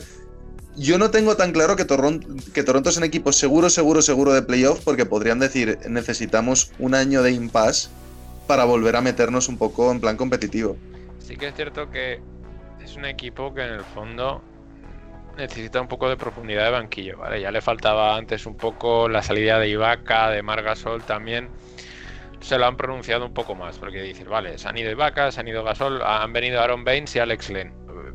Tampoco que sean dos fichajes. Aaron Madre Baines, ok, te puede apañar ciertas cosas, pero Alex Len no creo que sea un fichaje para nada interesante. Entonces, bueno, es un equipo que que yo ahora mismo diría que 50-50. Puede que sigan compitiendo, que sigan plantando cara y que se coloquen en playoffs. Una vez entrado en playoffs, ya, bueno, harán lo que puedan, ¿no? Pero que tampoco pasaría nada si no entran este año, lo que dice David, ¿no? Un año de, pues, de adaptación, de que se nos han ido poco a poco todas las estrellas. Puede que Van Vliet necesite el año para posicionarse como tal. ¿no? Siempre ha sido un poco más secundario. Es un jugador súper importante para Toronto, pero no ha sido la estrella de Toronto. Entonces puede que este año sea ese año, ¿no? De que Lowry le diga, mira, es tu momento, a mí ya tampoco me queda mucho tiempo de mi prime, entonces vamos a darte a ti y a Siakam la importancia, la importancia que os merecéis. Y puede que este sea el año para ello, aunque deportivamente el equipo no consiga tantos éxitos. Yo, mm, un pequeño apunte, no veo traspasando al Kyle Lowry, creo que es una institución de la franquicia. Y le tienen tanto cariño que no le veo ni a él queriendo irse ni a la franquicia queriendo traspasarle. Entiendo lo que has dicho porque es un veterano que cobra bastante, que es mm, buena opción y buena moneda de cambio para un contender, pero mm, es un tío que va a tener no, solo el número retirado, sino estatua y, y lo que quiera en y calle, en Toronto. Entonces, creo que prefieren no traspasarle, aunque la pieza ofrecida a cambio sea buena y apetecible eh, por ese tema, ¿no? Pero bueno, Toronto es cierto que van, bueno, mm, han creado una cultura que no está nada mal, ya que van sacando piececitas eh, que, eh, de recambio que son muy interesantes. Eh, Oye, ya no obviamente no es Kawhi Leonard, pero es un jugador que ha rendido y que se espera que dé un pasito adelante. Chris Busser parece lo mismo co- con Ibaka, ¿no? Ese paso adelante. Entonces, siguen teniendo, obviamente es un equipo peor, pero es que estamos hablando de un campeón de la NBA hace dos años. Entonces, es obvio que era un equipo peor. Pero sí que le veo muy- un equipo muy asentado a playoff porque Siakam es un buen jugador de temporada regular, de momento ha demostrado eso. Van Vliet es un buen jugador que está dando pasos adelante. Tienen un buen entrenador, buena dinámica, saben a lo que juegan, banquillo en general bien, para ser el este bien. Entonces yo sí les veo asegurándose playoff. Ahora, no les veo compitiendo de tú a tú con ese, fam- bueno, Big, big three, three, digamos, eh, Milwaukee, Boston, Hmm. Nets. Además, este año entrenan en Florida, ¿eh? puede que el calor les sirva. Cuida, Tampa, o en al Tampa revés, ¿eh? Cuida con Tampa Bay Raptors, ¿eh? Em, yo sí que creo que. ¿Sabéis qué pasa? Que yo creo que ya en Toronto hay cultura ganadora. Desde, desde ese anillo. Entonces, eh, no se van a caer, yo creo, de playoff bajo ningún concepto. Lo de Lowry es que veo dos escenarios. El, el que mejor y más normal es el que no haya traspaso. Y el traspaso lo vería en el caso de, que Lowry sea un enamorado como parece ser de la franquicia y diga, oye, mira, traspasarme todo lo que sea bueno para la franquicia, a mí me queda un año, tal, eh, siempre y cuando sea para sacar algo en condiciones a cambio, ¿sabes? No... Claro, pero siempre depende, o sea, por lo que comentáis los dos entiendo por dónde vais, pero depende. Esto lo están hablando ya precisamente por lo que decís, por el cariño que hay entre jugador y franquicia. Entonces yo creo que ya se estará discutiendo. ¿Vas a querer seguir con nosotros el año que viene por un contrato bajo? ¿Te quieres ir a, a- a aspirar anillo a otro sitio? O sea, si se va va a ser evidentemente pactado. En ningún momento los Raptors van a alargar a Lowry sin que él quiera irse. Pero yo creo que sí que cabe la posibilidad de que pues puedan decir uno de dos. O que Lowry diga, mira, ya el anillo y tal, mm, me puedo retirar en lo más alto. Y si por traspasarme este poco tiempo sacáis algo bueno, pues estupendo. O que diga, el año que viene voy a buscar otro equipo, aunque sea por el mínimo, para aspirar al anillo, porque en Toronto no lo veo. Así que traspasadme y sacáis algo. O sea, siempre sería un poco desde el cariño, ¿no? Por decirlo de alguna manera. Es que yo creo que, yo creo que es así. lo vayan a traspasar de manera cínica. Pero yo creo No. que incluso desde el cariño, creo que es una opción real, mm, 50-50 me atrevería a decir, de que pueda pasar. Sí, pero, pero es que mm, va a depender, yo creo, sobre todo de, ¿cómo decirte? Eh, de si la, si la franquicia va a sacar verdaderamente algo o de si Lowry de verdad va a encontrar un destino con ese contratazo en el que realmente cuadre todo. Entonces yo, yo abogo más porque acaba la temporada en Toronto y a lo mejor, fíjate, él ya está conforme, eh, pues ya ha ganado un anillo, ya ha sido All-Star, tal. A lo mejor sí que ocurre eso de renuevo un poquito más a la baja y me quedo en Toronto. No lo sé, ¿eh? Yo abogo más por eso. Lowry es un tío de 35, 36, quiero decir. que no es un chavalín, o sea que. Sí, que da el nivel y podría seguir, pero es que no se habla de ello y yo no descartaría que se pudiese retirar cuando se le termine el contrato realmente. Eso, pero bueno, ya veremos. Toronto, vamos a ver qué tal le sienta la playa de Florida. Bueno, y ya por terminar la división, te dejo, Alberto, que ha- hagas tú los honores y luego no sé si hay alguien más que recomendar. New York Knicks, ¿cómo ves a tus Knicks este año? Jóvenes, que no es poco. Jóvenes que no es poco. Eh, bueno, mm, ¿qué decir? Yo creo que por lo menos este año no se han fichado tantas piezas eh, absurdas, ¿vale? Véanse temporada 2019-2020, los alapivos de los Knicks. Em, absurdas ya no solo por, por fichar mogollón de alapivos, sino absurdas de tienes jugadores jóvenes que tienen que estar a lo mejor fogueándose, jugando 30-35 minutos por partido y, y no juegan. Entonces, bueno, creo que eso ha sido algo muy bueno eh, y con lo que estoy muy contento de la agencia libre y demás. Sí que se han fichado complementos que, bueno, sí también han sido absurdos, porque en otro contexto quizá habrían sido muy interesantes, pero quizá ahora no. Ya hablamos del caso Austin Rivers. Eh, pero bueno, mm, contento porque tenemos una serie de jugadores que espero y, creo que, nuestro entrenador pues podrá desarrollarlos. Mm, véase Barrett, véase Obi Toppin, véase Michelle Robinson hago 5 faltas por partido sin jugar 20 minutos. Eh, véase. mm, estoy preocupado, por ejemplo, con Nilikina. que de momento no, no ha debutado, no sé si es porque está lesionado. Pero claro, otro tema como el de Porzingis, un jugador que, que le puede venir muy bien Tibodó, pero que si está viviendo en las lesiones, pues eh, horrible, porque no, no va a aprovechar las oportunidades que tengamos. Ni hablo, vamos, ni se me ocurre mm, de mencionar ni el play-in, vamos, ni por asomo, pero sí que creo que puede ser un equipo a lo mejor que esté en torno a las 30 de las 72 victorias, que no está para nada mal, teniendo en cuenta la plantilla que tenemos. Eh, y creo que pues puede salir de aquí el rookie del año, que ya lo mencionamos. Y, quizá, y quizá eh, podemos rozar una máxima progresión en algún jugador con un poco de suerte. Pero año de transición, año de transición, que, pero haciendo las cosas bien, lo cual me ilusiona.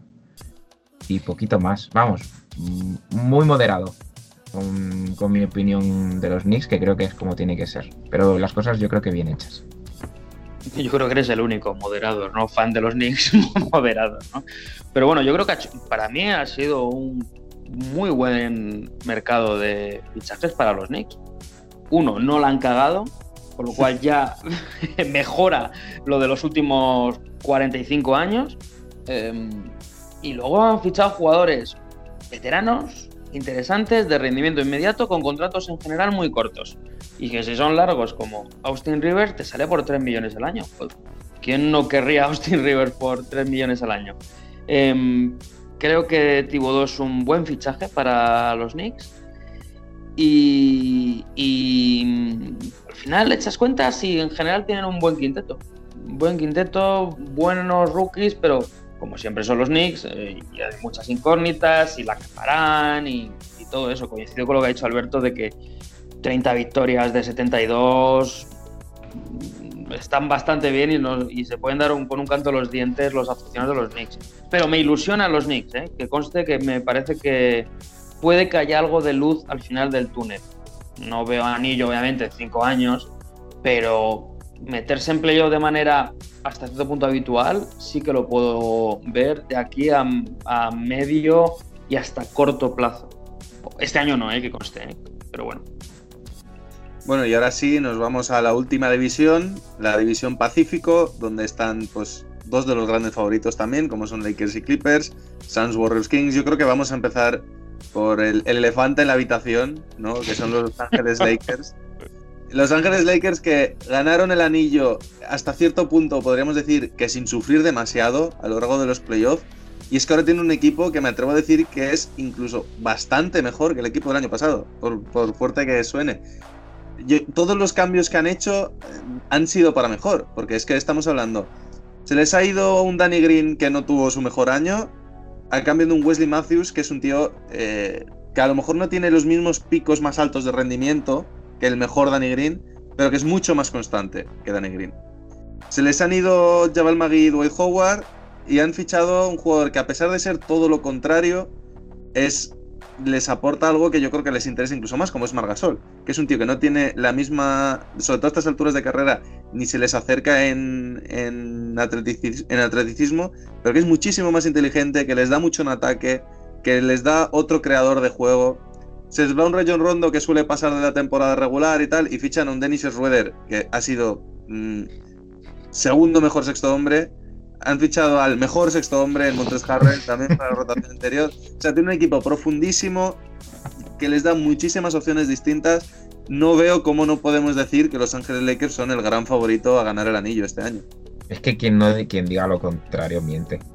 Pero en Lakers está pasando una cosa que es lo que pasó en Warriors hace un par de años y lo que ha pasado siempre.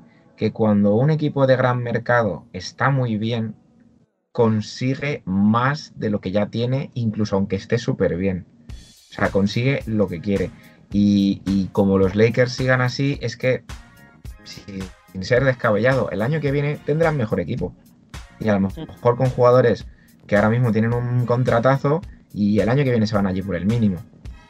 Sea, al final, mm, ciudad atractiva, proyecto atractivo, franquicia histórica. Es que hay cosas contra las que no se puede competir. Efectivamente. Es que estamos viendo a lo que son los Lakers. Lo raro era lo que hemos visto los últimos mm, seis años. Estos son los Lakers. Un es que no equipo olvidemos que antes de la mala racha de los Lakers llevaban una de cada dos finales jugadas. Llevaban unas Sí. treinta y tantas de sesenta y tantas. Es increíble. Eh, Entonces, es lo que siempre han sido los Lakers, que lo ha dicho muy bien Alberto. Mm, Atraen a todas las estrellas, a todos los jugadores. Todo el mundo quiere jugar en los Lakers, todo el mundo. Entonces, es mucho más fácil fichar mm, que si eres Memphis. Esto es así.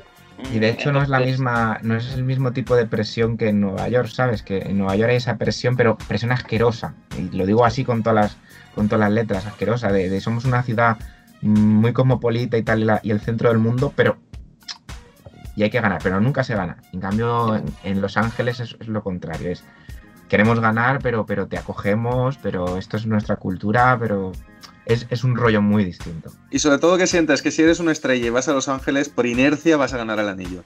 Sí. En algún sí. año lo vas a acabar ganando. y vas a brillar y vas a ganar más dinero. Y sobre todo este año los Lakers, eh, hay un factor que no hemos comentado an- eh, antes con otra franquicia, eh, que es que se pueden convertir después de mm, mm, eones o, décadas cretáceas en el equipo que más anillos tiene de la NBA. Y le quitas a Boston Celtics ese entorchado que llevan como 60 años con él. Y eso es un factor eh, emocional muy importante tanto en Lakers como en Boston que no lo hemos hablado.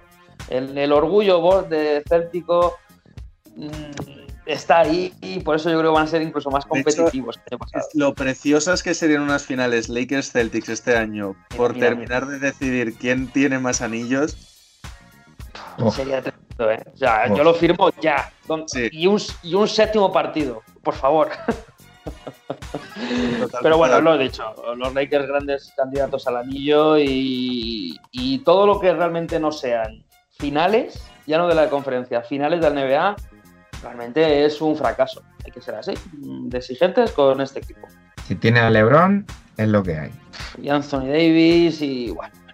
Y Kuzma, ¿eh? Yo sigo siendo Kuzmista. Bien, ve, ¿algo de comentar sobre los Lakers? No mucho más, porque la verdad es que no he hecho otra cosa que hablar de ellos durante las últimas semanas, y con razón. Así que nada, eh, ya, ya os digo, nada más que añadir. Es, es mi equipo, es el equipo del año y es. Para mí va a ser el ganador. Así, Pues, hombre, siempre que les cure- que les salven las lesiones, que es, es. una de esas cosas que, más en un año como este, Bueno. que siempre puedes perder a jugadores por el El- virus y tal. El único detallito, pues eh, la sorpresita que nos está dando Horton Tucker, ¿no? Un Ah, sí, sophomore, buena- de- el sophomore que bueno, que parece que está destacando en la pretemporada y que seguramente Porque este le año faltaba a Lakers, más profundidad de banquillo. Ya, Que ya ves tú, ¿sabes? Otro más. ronda Y que y- fichen a Ariza y. Entonces, oye, muy bien. Porque Cuidado con Ariza, ¿eh? Que por, por, Ah, por bueno, nivel de ya- cambio. Como estamos en España, un apunte breve que hay que hacer, eh, que los rumores que hablan de que podrían firmar a Pau Gasol por el mínimo, un poco para hacer- como profundidad de banquillo, por tenerlo ahí de compañero, y que si ganan otro anillo, que lo gane él también. ¿Qué, os parecen esos rumores? A mí me gusta. Que vaya a aportar, no, si ya sabemos que no. Pero oye, pues otro anillo, ganado con su hermano, ganado con Lebron. O sea, es que yo ya lo dejo avisado. Hablaremos de los Gasol en algún programa, que yo por ahí estoy preparando una sección. Pero es que si firma Pau Gasol, se suele hablar mucho ahora de narrativas. Los hermanos Gasol ganando un, un anillo con LeBron, con el que se supone que puede ser el, mejor jugador de la historia cuando acabe su carrera, eh, en los Lakers, tal. Hay mucho que hablar de esta familia. Y, y, hombre, solo por eso yo, yo sí firmaría. Firmaría, que no te va a aportar mucho, porque no te va a aportar. Pero por tenerlo ahí. La veteranía a veces también cuenta. Hombre, te aportaría lo que aporta Udonis Haslem en Miami, y al final es algo importante en este tipo de equipos. Yo creo que tampoco sería un cero para Lakers, algo aportaría a nivel de Por vestuario. Bueno, pues pasamos al otro equipo de Los Ángeles, que son los Clippers. Si quieres, bien ve, ya que de Lakers te hemos quitado todo el tema, pues No, empieza no pasa nada, sí, eh, mejor, porque si no es que me habría tirado hablando 40 minutos y llevamos ya casi dos horazas de programa. ¿eh? Entonces, Clippers. em, bien pero mal. Ya os he dicho que a mí tampoco me acaba de convencer de toda la renovación de Paul George. No han rodeado el equipo de del mejor talento del que podrían disponer. Sí que es cierto que Beverly el año pasado estuvo más fuera que dentro. Y este año, bueno, debería dar un poco, un poco más de participación. Con Kawhi parece ser que se va a ser menos permisivo, ¿no? El año pasado provocó muchos problemas. Ya ha dicho Harrell que la dinámica que tenían en el equipo no le gustó mucho. Básicamente en eso basó su decisión para ir a Lakers. El fichaje de Ibaka, muy bien. Es el mejor refuerzo que han tenido este año. Batum, veremos. Porque ah, de primera mano puede ser interesante, pero no creo que lo Si vaya. se acuerda de jugar al baloncesto. Primero me cae fatal. Es un jugador al que odio. Eso ya es lo tema personal. Eh, y luego que tampoco creo que esté en un momento en el que vaya, vaya a aportar gran cosa. Ya os digo, Clippers para mí el año pasado era principal rival de Lakers. Este año yo no lo veo. Para, Yo creo para que mí, a Clippers le hace mucho daño, perdón Alberto, la narrativa. Volvemos a la narrativa. El hecho de que tú que eres el gran rival de Lakers, no solo ni siquiera llegues a enfrentarte a ellos, sino que encima luego te quiten a Montres Harrell por poco dinero, que te da un poco la impresión de Harrell se ha ido porque prefiere ir a jugar con los Lakers que quedaros con vosotros. Después de casi una década de ese trabajo a pico y pala de los Clippers, de convertirse en un equipo relevante y ser el equipo de Los Ángeles, que poco a poco parecía que lo estaban consiguiendo, por lo menos en, en el corto plazo. A largo plazo, evidentemente, los Lakers siempre van a tener más historia. Pero parecía que en el presente estaban consiguiendo decir, oye, que hay un cambio de guardia y de repente en un año se les ha desmontado por completo. Creo que les está haciendo un daño muy fuerte a la imagen, a pesar de que es que el equipo sigue siendo tremendamente competitivo. Porque siguen teniendo a Paul George, siguen teniendo a Kawhi Leonard. La renovación de Paul George yo creo que es importante precisamente a nivel siempre eso, de imagen y de narrativa. Porque si tú sigues teniendo a tus dos estrellas con un contrato de dos años, después de que se te va Montres Harrell, que no pasas de segunda ronda y tal, da la impresión de que el equipo está condenado a desmontarse enseguida. Y que Paul George llegue y, firme por cinco años, evidentemente, pues el dinero le vendrá bien y tal. Pero por lo menos te da esa sensación de decir, a ver, que no estamos tan mal, ¿no? Que, que- que aquí hay equipo para rato. Entonces yo creo que sí que ha sido importante lanzar ese mensaje con la renovación. Y yo sigo viéndolos como el gran rival de los Lakers en, sobre todo, la conferencia oeste. Tres cosas. La primera, tienen, en mi opinión, el mejor quinteto de toda la NBA. Sin lugar a dudas. ¿Qué Sin lugar a dudas. ¿Qué- Segunda cosa, Bueno, esto no no, voy a implica- entrar en eso No, debate, vamos a las debate, tres debate. horas. tío. Espera, espera. ver, ¿qué quinteto Segunda es? cosa. Perdona. Segunda cosa. Esto no implica que, por supuesto, tengan peor banquillo y por lo cual no sean tan buen equipo, en mi opinión, como el año pasado. O sea, creo que tienen un pedazo de quinteto, pero no es mejor equipo que el año pasado. Creo que es peor. Eh, y por último, lo de Paul George, yo creo que viene más eh, a, a no haber regalado cosas. Me explico. Eh, no puede ser que des medio equipo porque Kawhi te pida a Paul George y al año siguiente se te vaya como agente libre por una player option. Entonces creo que mejor o peor por la calidad de jugador, por la cabeza del jugador o lo que sea, pero creo que Clippers ha hecho bien porque mm, si no habría tenido año y medio, dos años de Paul George a cambio de todo lo que le dio a Oklahoma. Entonces creo que muy necesaria la renovación para estabilizar, como bien ha dicho David, un poco la franquicia. Madre, qué debate. Déjalo para otro día. Para otro día, vale, sí. No, no, no. O sea, lo del, lo del quinteto yo creo que se puede debatir y luego ya, pues de los equipos que nos quedan, que son tres, podemos recortar un poco. Mira, lo del quinteto es fácilmente rebatible con eh, Dennis Schroeder, LeBron James, Montrezl Harrell, eh, Anthony Davis y diría que incluso Kyle Kuzma. Ya está. Vale, eh, Kawhi Leonard, Paul George, Patrick Beverly, Serge Ibaka, Marcus Morris. Repito los cinco nombres que he dicho antes. No, quita Beverly pues Williams. así es eh, eh, infinitamente. O sea, podemos estar Ah, infinitamente así. Yo no estoy de acuerdo con que tengan el mejor quinteto de la Que NBA. se peguen, que se peguen. Bueno, igual.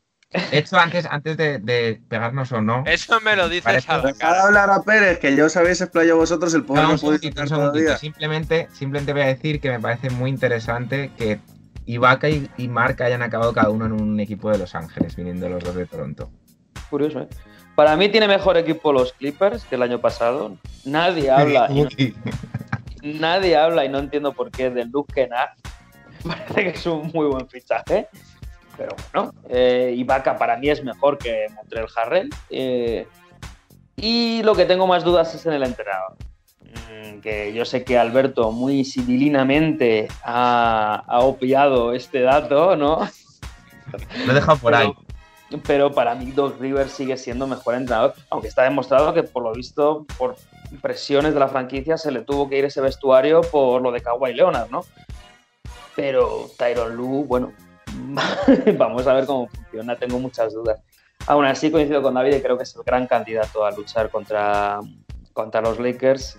Eh, ya se han pegado el batacazo, ya saben lo que es eh, no ir de, de fantásticos y de esto ya está ganado y eso puede hacer muy peligroso a los Clippers.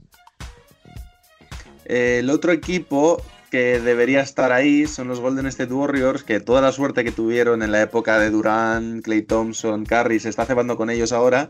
Se les ha vuelto a lesionar Clay Thompson para toda la temporada y yo creo que ahí quedan un poco las aspiraciones de los Warriors por pelear otra vez, por lo menos por un top 4. Si es cierto que tienen al número 2 del draft, a James Wiseman, que podríamos decir incluso que por talento podría haber sido número 1, de no ser porque el número 1 lo tenía un equipo que ya tenía un pivot más que asentado. Eh, han fichado a Kelly Oubre Jr., han fichado a Kent Bazemore, tienen a Brad Wanamaker en el banquillo. O sea, jugadores sólidos tienen unos cuantos. Tienen a Stephen Curry, eh, tienen a Draymond Green, pero les falta algo más en un oeste tan lleno. Creo que es un equipo que debería pelear por los playoffs, sin duda, de estar metido ahí entre sexto, séptimo, pero creo que lo de pelear por los puestos de arriba mm, se les ha acabado ya. Yo Este creo año. que de- depende sobre todo un poco de, de si están dispuestos o pueden, eh, o bien uno o bien otro o bien los dos, si Wiggins o Oubre Jr. quieren dar un paso adelante. Creo que, creo que primero están dentro de una cultura ganadora, que es algo en la que en lo que creo que ninguno de los dos ha vivido. ¿Vale? Un en Phoenix eh, que, bueno, la burbuja no la, no la disputó Kelly No. Oubre Jr., con lo cual esos ocho partidos no. Más en Washington, porque en Phoenix. Es que claro. No, pero Es que esos Washington tampoco son una cultura Por eso me refiero, que Ubre Sí, ha visto más la cultura perdedora Washington. Y, no, y, y los, y los Suns, y luego, bueno, y, y luego Wiggins, eh, vamos a ver si se quita ya el San Benito que tiene desde que fue número uno del draft y que iba a ser el nuevo LeBron James y bla, bla, bla, bla, bla, bla, bla, bla, bla, y en un equipo en el que tiene menos galones, en el que tiene un gran entrenador que siempre se está eh, preocupando por darle valor a sus piezas, a sus jugadores, yo creo que depende en gran medida la temporada de Golden State, más que de Draymond Green, más que de Stephen Curry, más que de Wiseman, de lo que quieran hacer estos dos, porque como les dé la gana, mm, a lo mejor ese sexto séptimo puesto se convierte en un quinto o en un cuarto. Por quinteto me parece que tienen un muy buen quinteto. ¿eh? Si lo piensas, eh, joder, es un muy buen quinteto y sigue estando Stephen Curry. Cosa que, bueno, se ha puesto las rastitas estas, no sé si es buena noticia o mala. No sé si es simplemente un cambio de look, ¿no? De dejo mi lesión atrás y empiezo de nuevo, o un cambio de look tipo mm, me da todo igual este año rastas. No lo sé. Sí, Pero coincido en que sí, va a estar luchando entre ese quinto y octavo puesto de playoff. Pues yo, fíjate, yo, les veo un poco más. Eh, no sé si es por las sensaciones que he tenido yo en la pretemporada, les veo muy bien, muy fluidos. A Curry le veo muy sano, cos- cosa rara. Pero Kelly Oubre yo creo que ya está empezando a dar ese paso, creo que está promediando en como 18 puntos. Está, está sirviendo como complemento muy bueno para, para Golden State. Andrew Wiggins va a ser el año perfecto para que ya se desate, por así decirlo, en el sentido de que, mira, la responsabilidad del equipo ya no es mía. Ahora me tengo que convertir en un buen jugador, en un buen segundo, tercer espada. Este año es el perfecto para que sea el segundo mejor espada. Y aún no hemos visto a Wiseman. O sea, es que estamos hablando de Golden State, que está jugando bien, están jugando fluidos, están felices, sobre todo por, mucho que se haya caído Clay Thompson este año. Y es que aún no hemos visto a Wiseman participar. Entonces, yo sí que les veo como un poten- potencial top 4 y un peligro bastante considerable para este año. Sí, estoy de acuerdo en que el quinteto es bastante potente. Eh, curiosamente, el segundo mejor jugador, que es Draymond Green, me parece el único del quinteto que no es capaz de meterte 20 puntos por noche. Básicamente, eh, sí, De sí. manera con- consistente. El problema es que el banquillo está tan en los huesos, tienen tal Sí. falta de una segunda de una rotación, de una segunda rotación, que creo que se va a notar a largo plazo. A pesar de que es un equipo de los que más me apetece ver jugar, porque creo que hay muchas incógnitas muy interesantes. Y además, desde que llegó Steve Kerr, sobre todo es un equipo que siempre ha jugado muy bonito de ver. Más aún en las épocas en las que no han tenido a Durant, porque han jugado un juego mucho más fluido, em, de que todos toquen el balón. Sabemos que Stephen Curry probablemente sea una de las estrellas menos egoístas de la NBA, que menos le importa que el balón no pase tanto por sus manos. Entonces creo que van a ser muy interesantes y muy bonitos de ver, pero tienen unas carencias bastante fuertes. Y ya por rematar, brevemente, vamos a comentar los dos equipos, los dos pupas de la división, a pesar de que los Suns han demostrado que este año sí tienen que ir a muerte a por los playoffs. Y nos quedarían los Kings. Los Kings los voy a dejar ahí de último para que tiemble nos dé dos pinceladitas de sus, de sus Kings. Y los Suns sí que creo que vale la pena que nos paremos todos a hacer una breve aportación. Chris Paul yo creo que ya se ha reconvertido en el mentor del NBA, ese jugador que lo quiero para que mis jóvenes rindan mejor después de lo que pasa en Oklahoma. Pero de Y- lujo, ¿eh? Es un poco- yo creo que es un poco a lo que van, ¿no? Eh, que el equipo dé el paso que les falta después de esa burbuja perfecta con Chris Paul enseñándole a Devin Booker y compañía lo que es ser una estrella NBA, ¿no? Sí, lo que ya hablamos hace ya bastantes semanas, se dieron cuenta de que hasta cierto punto que el Libro Junior no era tan necesario, sacrilegio prácticamente lo que acabo de decir, pero bueno, mm, realmente ellos entendieron que el cambio era Chris Paul por Ricky Rubio. Entonces dijeron, adelante, obviamente, ¿quién no lo va a hacer? Entonces, ¿el equipo mejora? Sí. Em, ¿Va a competir por puestos de playoff? ¿Debería? No lo sé. Es que Muchas el oeste, dudas. ese es el problema, que es Es un oeste. cargadísimo. Claro, estamos hablando de que si Golden State se vuelve a meter en la pelea que el año pasado no estuvo, eh, los dos de Los Ángeles, Portland Nuggets, eh, Dallas, Que por va a ser-. Va a ser un equipo, Eh, yo creo, de, Utah. play- de play-in. Yo creo que va a ser un equipo Sí. de play-in. Y que, y que si accede a playoff, igual que hemos, yo he dicho antes con los Hawks, con Phoenix digo lo mismo. Es un equipo que se va a meter en play-in y que si tiene que pegar el susto, lo va a pegar ahí. Porque va a empezar la temporada poquito a poco. Y si llega al principio de playoff, va a llegar quizá en su mejor momento para pegar ese batacazo a, quien se le ponga por delante en el caso de que lo haga. Claro, entonces hay muchas dudas. Yo creo que por tema de juego sí que les, va a venir, va a venir bien. Eh, vamos a ver si Devin Booker da un, un pequeño paso adelante, ¿no? También es un chico joven. Y ganas de, de ver a estos Suns, pero joder, les veo muy, muy complicado meterse en playoff. Muy complicado. Claro, es que haciendo cuentas, tenemos seguros Clippers y Lakers, Mm. tenemos seguros Jazz, Nuggets y Blazers, tenemos seguros los Mavericks Ya van y los seis. Warriors deberían ya estar ahí otra vez. Que los Mm. Warriors no, no- no los voy a meter seguro, seguro, seguro, pero precisamente porque, claro, ahí ya entramos. Tenemos a los Warriors que compiten por Y puestos no has dicho a Houston, ¿eh? tenemos- no he dicho a Houston por la situación en la que están, pero es que Houston, si no hay cambios al final en la plantilla, Houston también es un Por eso, por eso. de playoff, con lo cual te quitas otro puesto. Los Pelicans ya pelearon por playoff el año pasado, los Grizzlies pelearon hasta el final por playoff el año pasado.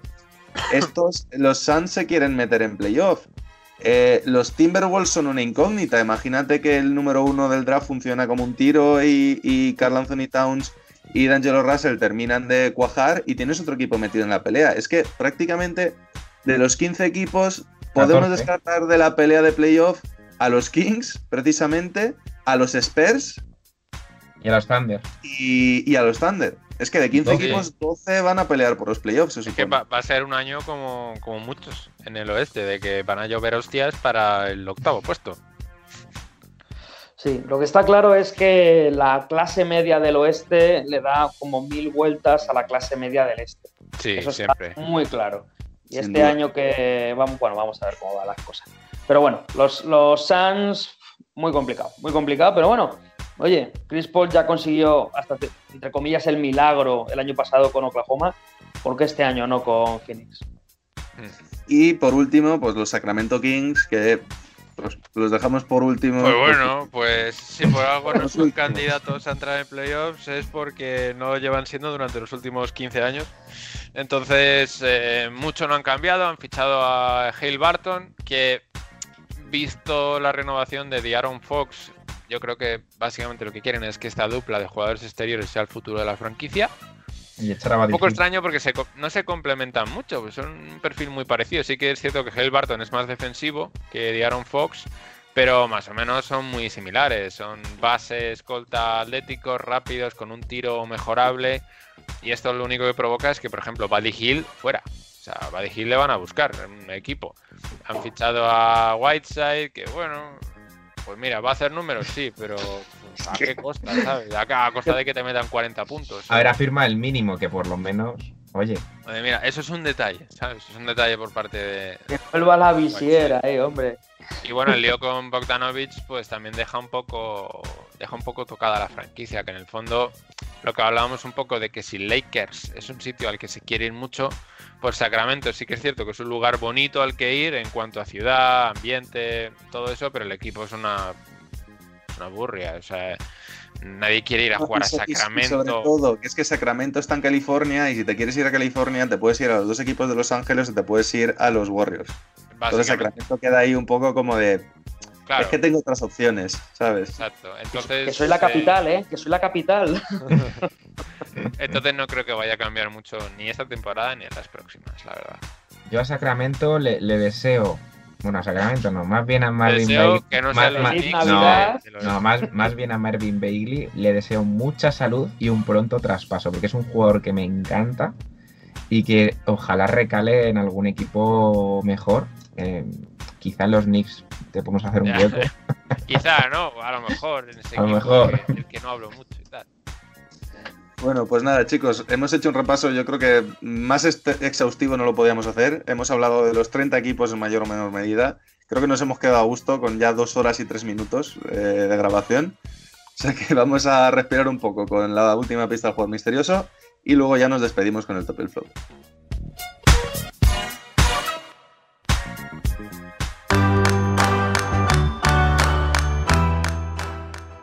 Últimas pistas, de hecho, jugador misterioso. Nuestro jugador misterioso ha sido cinco veces All-Star, una vez primer equipo All-NBA, dos veces segundo equipo All-NBA, una vez tercer equipo All-NBA. Títulos tiene, eh, ya hemos dicho, el oro de Los Ángeles 84, formó parte del Dream Team, también ganó la medalla de oro en los Juegos Panamericanos del 83 y el- la medalla de oro en el FIBA Américas del 92, además de ser evidentemente Hall of Famer. Con lo cual, pues podéis quitar a Chris Leitner como mucho del Dream Team. Mm, Bueno, yo creo que lo sé. Creo que lo sé. No sé vosotros. Yo estoy como pensando. siempre. Así que- Yo estoy pensando porque. O sea, a mí lo que más me está descuadrando es lo del número, el puñetero número 17. Pues esa es la clave. Ya, ya lo sé, ya lo sé, porque no, es que en mi cabeza no está apareciendo, ese es el problema. Eh, ta, ta, ta, ta, ta. Es que ver, lo he puesto fácil, da un montón Lo sé, de... sí, sí, sí, sí, es que es muy fácil. Si es que además, es que es uno de 11, quiero decir. Es que ha estado en el Dream Team. Y además es que no. tampoco hay tantos jugadores que coincidirán en- con, el, con el oro del 84. Si no me equivoco, son tres. Jordan es uno, que lo podemos descartar. No, claro. eh, el otro, claro, yo había pensado en, en Ewing, pero es que Ewing el 17 no. No. Eh, eh, es que- ¿Queréis, queréis que dé la pista de los tontos? Aunque Pérez se lo No, sepa. no Pérez. para, eso, para eso que Pérez la diga. Eh, ¿Qué, equipo, ¿Qué equipo le ha retirado el número 17? Que era mi última pista. Eh, si no me equivoco, Golden State. Muy bien. Entonces estamos hablando de... Estamos hablando de Chris Mullen. Muy bien. Smulin formó parte de ese mítico Run TMC y era nuestro jugador misterioso de la semana. Jugador misterioso que, digo, bueno, al ser clásico era evidente que el, el galán favorito para resolverlo era Sergio Pérez. Pero bueno, yo creo que pistas había unas cuantas. Así que con esto ya terminamos y nos vamos con el top y el flop. Well, you can tell Síguenos en redes. Estamos en Twitter e Instagram como arroba zona 305 podcast. Zona 305. Únete al equipo.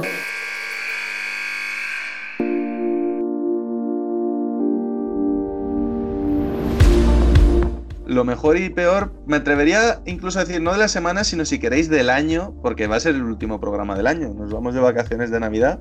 O sea que si os queréis plantear un poco qué ha sido vuestro top y vuestro flop anual, Uf, A ver, podéis- un flop, un Venga. flop genérico lo tenemos claro, ¿no? Yo creo, un flop Yo genérico ahí. Mi top general Podemos- va para los Lakers.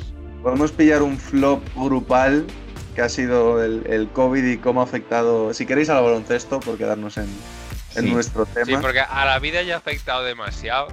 Entonces, entonces, Así que, pues, decidme un top, vuestro top anual. De siempre que este, en este sí, por favor, quedémonos en el baloncesto. No me digáis, no, es que pues eh, he encontrado trabajo nuevo o lo que sea. Vamos a hablar Ah, pues de baloncesto. Yo, el, el- mi top anual, y luego voy a decir un top, o sea, un flop que personalmente ha afectado y que también nos ha afectado a todos, yo creo. El top es el de los Lakers, ah, eh, un, un campeonato para mi equipo histórico, para me ha alegrado muchísimo, me ha gustado mucho verles jugar las finales, me lo he pasado teta, la verdad, y tengo muchas ganas de seguir viéndoles a este nivel. Y el flop más personal dentro del baloncesto fue el fallecimiento de Kobe, sinceramente. Bueno, em, mi top en este caso se lo voy a dar, por ahora el baloncesto europeo y salirme del tema, Eh, se lo voy a dar al, al CSK, porque creo que ha hecho un año natural espectacular. Y mi flop se lo tengo que dar al EFES. Eh, Pils- bueno, ya no es EFES Pilsen, a la WFS, como se llame, que parecía que el año pasado era su año, el de Euroliga, y la pandemia les sentó fatal y este año mm, mm, nada de nada. Así es que bueno, un- luces y sombras anuales. Aunque quiero también nombrar al chamán Irving, que me parece espectacular. Simplemente. Em, yo a nivel de flop me voy a quedar tipo Bienve. O sea, no tanto Kobe, sino que es que este año en realidad se ha llevado a bastantes jugadores. eh, por unos motivos u otros. O sea que en general flop la cantidad de fallecimientos de jugadores profesionales que ha habido este año. Y mi top, que no podría ser de otra manera, pues es eh, yo creo que el baloncesto amateur. El baloncesto amateur en general, eh, que a nivel yo creo también terapéutico ha ayudado en la medida de lo posible, aunque sea de momento solo a base de entrenamientos, aunque sea solo a base de, de estar ahí, a, a sacar un poquito más adelante toda esta situación tan asquerosa del COVID en 2020. Entonces, eh, al final, sí, el baloncesto profesional está ahí, está en las teles, está en tal, pero hay gente que necesita hacer deporte, hay gente que necesita relacionarse, hay gente que necesita el baloncesto en su vida para tirar para adelante. Entonces, top para el baloncesto amateur. Bueno, pues yo por, por salirme un poco a lo mejor de, de los flops eh, más duros a nivel anímico, creo que mi flop anual se lo voy a dar a, a James Harden por el simple hecho de por cómo ha afectado negativamente al ambiente de su franquicia y a los movimientos de su franquicia. Mm, Yo creo que se ha demostrado por qué los general managers son general managers y los jugadores jugadores, porque un jugador que un día te dice que quiere traspasar a Chris Paul, al día siguiente eh, no pasa ni un año y te dice que el jugador que has traído por Chris Paul, que encima era su amigo, también lo quiere fuera, y cuando te escuchan, encima dices que te da igual, que de todos modos tú te quieres ir de la franquicia. Mm, vas de fiesta sin mascarilla en medio de una pandemia, te presentas una semana tarde a, a los entrenamientos. Por mucho que sea a lo mejor el mejor jugador ofensivo de los últimos cinco años, creo que el año que ha hecho en cuanto a nivel profesional de imagen ha sido verdaderamente terrible. Y en el polo opuesto, creo que mi top del año es LeBron James. Otro año más, 35 años, segundo en votación de MVP, MVP de las finales, llevando a los Lakers que llevaban tantos años mal a, a otro anillo más, siendo él un poco el que levanta la franquicia de sus cenizas. Ya cuatro anillos, nada descarta llegado a este punto, ya no solo que sea el máximo anotador de la historia, que lo tiene a tiro de piedra, siendo un tío que yo creo que el- la anotación ni siquiera es lo más destacable de su juego, sino que encima es que a este paso igual consigue alcanzar los seis anillos de Jordan, algo que nos parecía a todos impensable. Eh, los Lakers son favoritísimos este año. Si de verdad ganan el anillo, se coloca solo a uno. Y al ritmo al que va el físico, es verdad que a lo mejor no es el mismo jugador de hace 6 o 7 años o de hace 3 o 4, pero es que sigue siendo uno de los mejores de la liga y se acaban. Mira que nunca he sido el mayor fan de LeBron James, pero es que se acaban los adjetivos para definir a este animal. Así que mi top anual tiene que ir para él. Y creo que, Alberto, te has pedido tú el gusto de elegir la canción con la que cerramos el año, ¿verdad? Pues sí, y la verdad que, bueno, ya que los top y flops tienen que ser de baloncesto y se acercan las épocas navideñas, que a pesar de que este año tengamos eh, restricciones y tal, pues bueno, eh, os trae una canción para que cada uno de nuestros oyentes, incluso vosotros mismos, encontréis vuestro, vuestro particular You, porque creo que he elegido eh, una canción muy indicada para las fechas que, para las fechas que es All I Want for Christmas Oh, no, por You favor. de María Carey. No, por favor. Mira, es que mira, iba a te- decir, espero que no sea de María Carey. Te Ya, prometo que iba a hacer la broma de decir, ay, Ay. qué bien que has traído esa. La, pero era broma. Pero, ay, mi madre. Ay, mi O sea, madre. ¿Sabéis que os he, os he- o sea, os he metido la trampa desde el minuto uno cuando habéis dicho, ok, peor". ok. Os he metido la trampa ahí. Bueno, a ver. Yo digo María Carey. Le dejo la responsabilidad a Jacobo que escoja la versión que le dé la gana.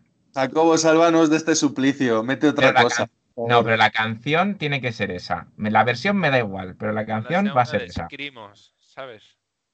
Versión Pues, pues nada, no- no- ni lo digo. Con esa canción nos despedimos hasta el año que viene. Adiós. Sin emoción, es que ni le doy emoción. Hasta Venga, eh, hasta luego. Venga, venga. Adiós.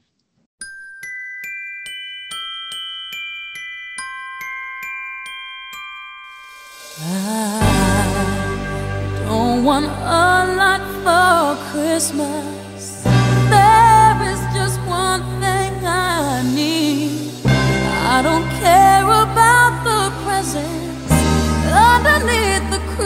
I just want you for my own, more than you could ever know. Make my wish come true.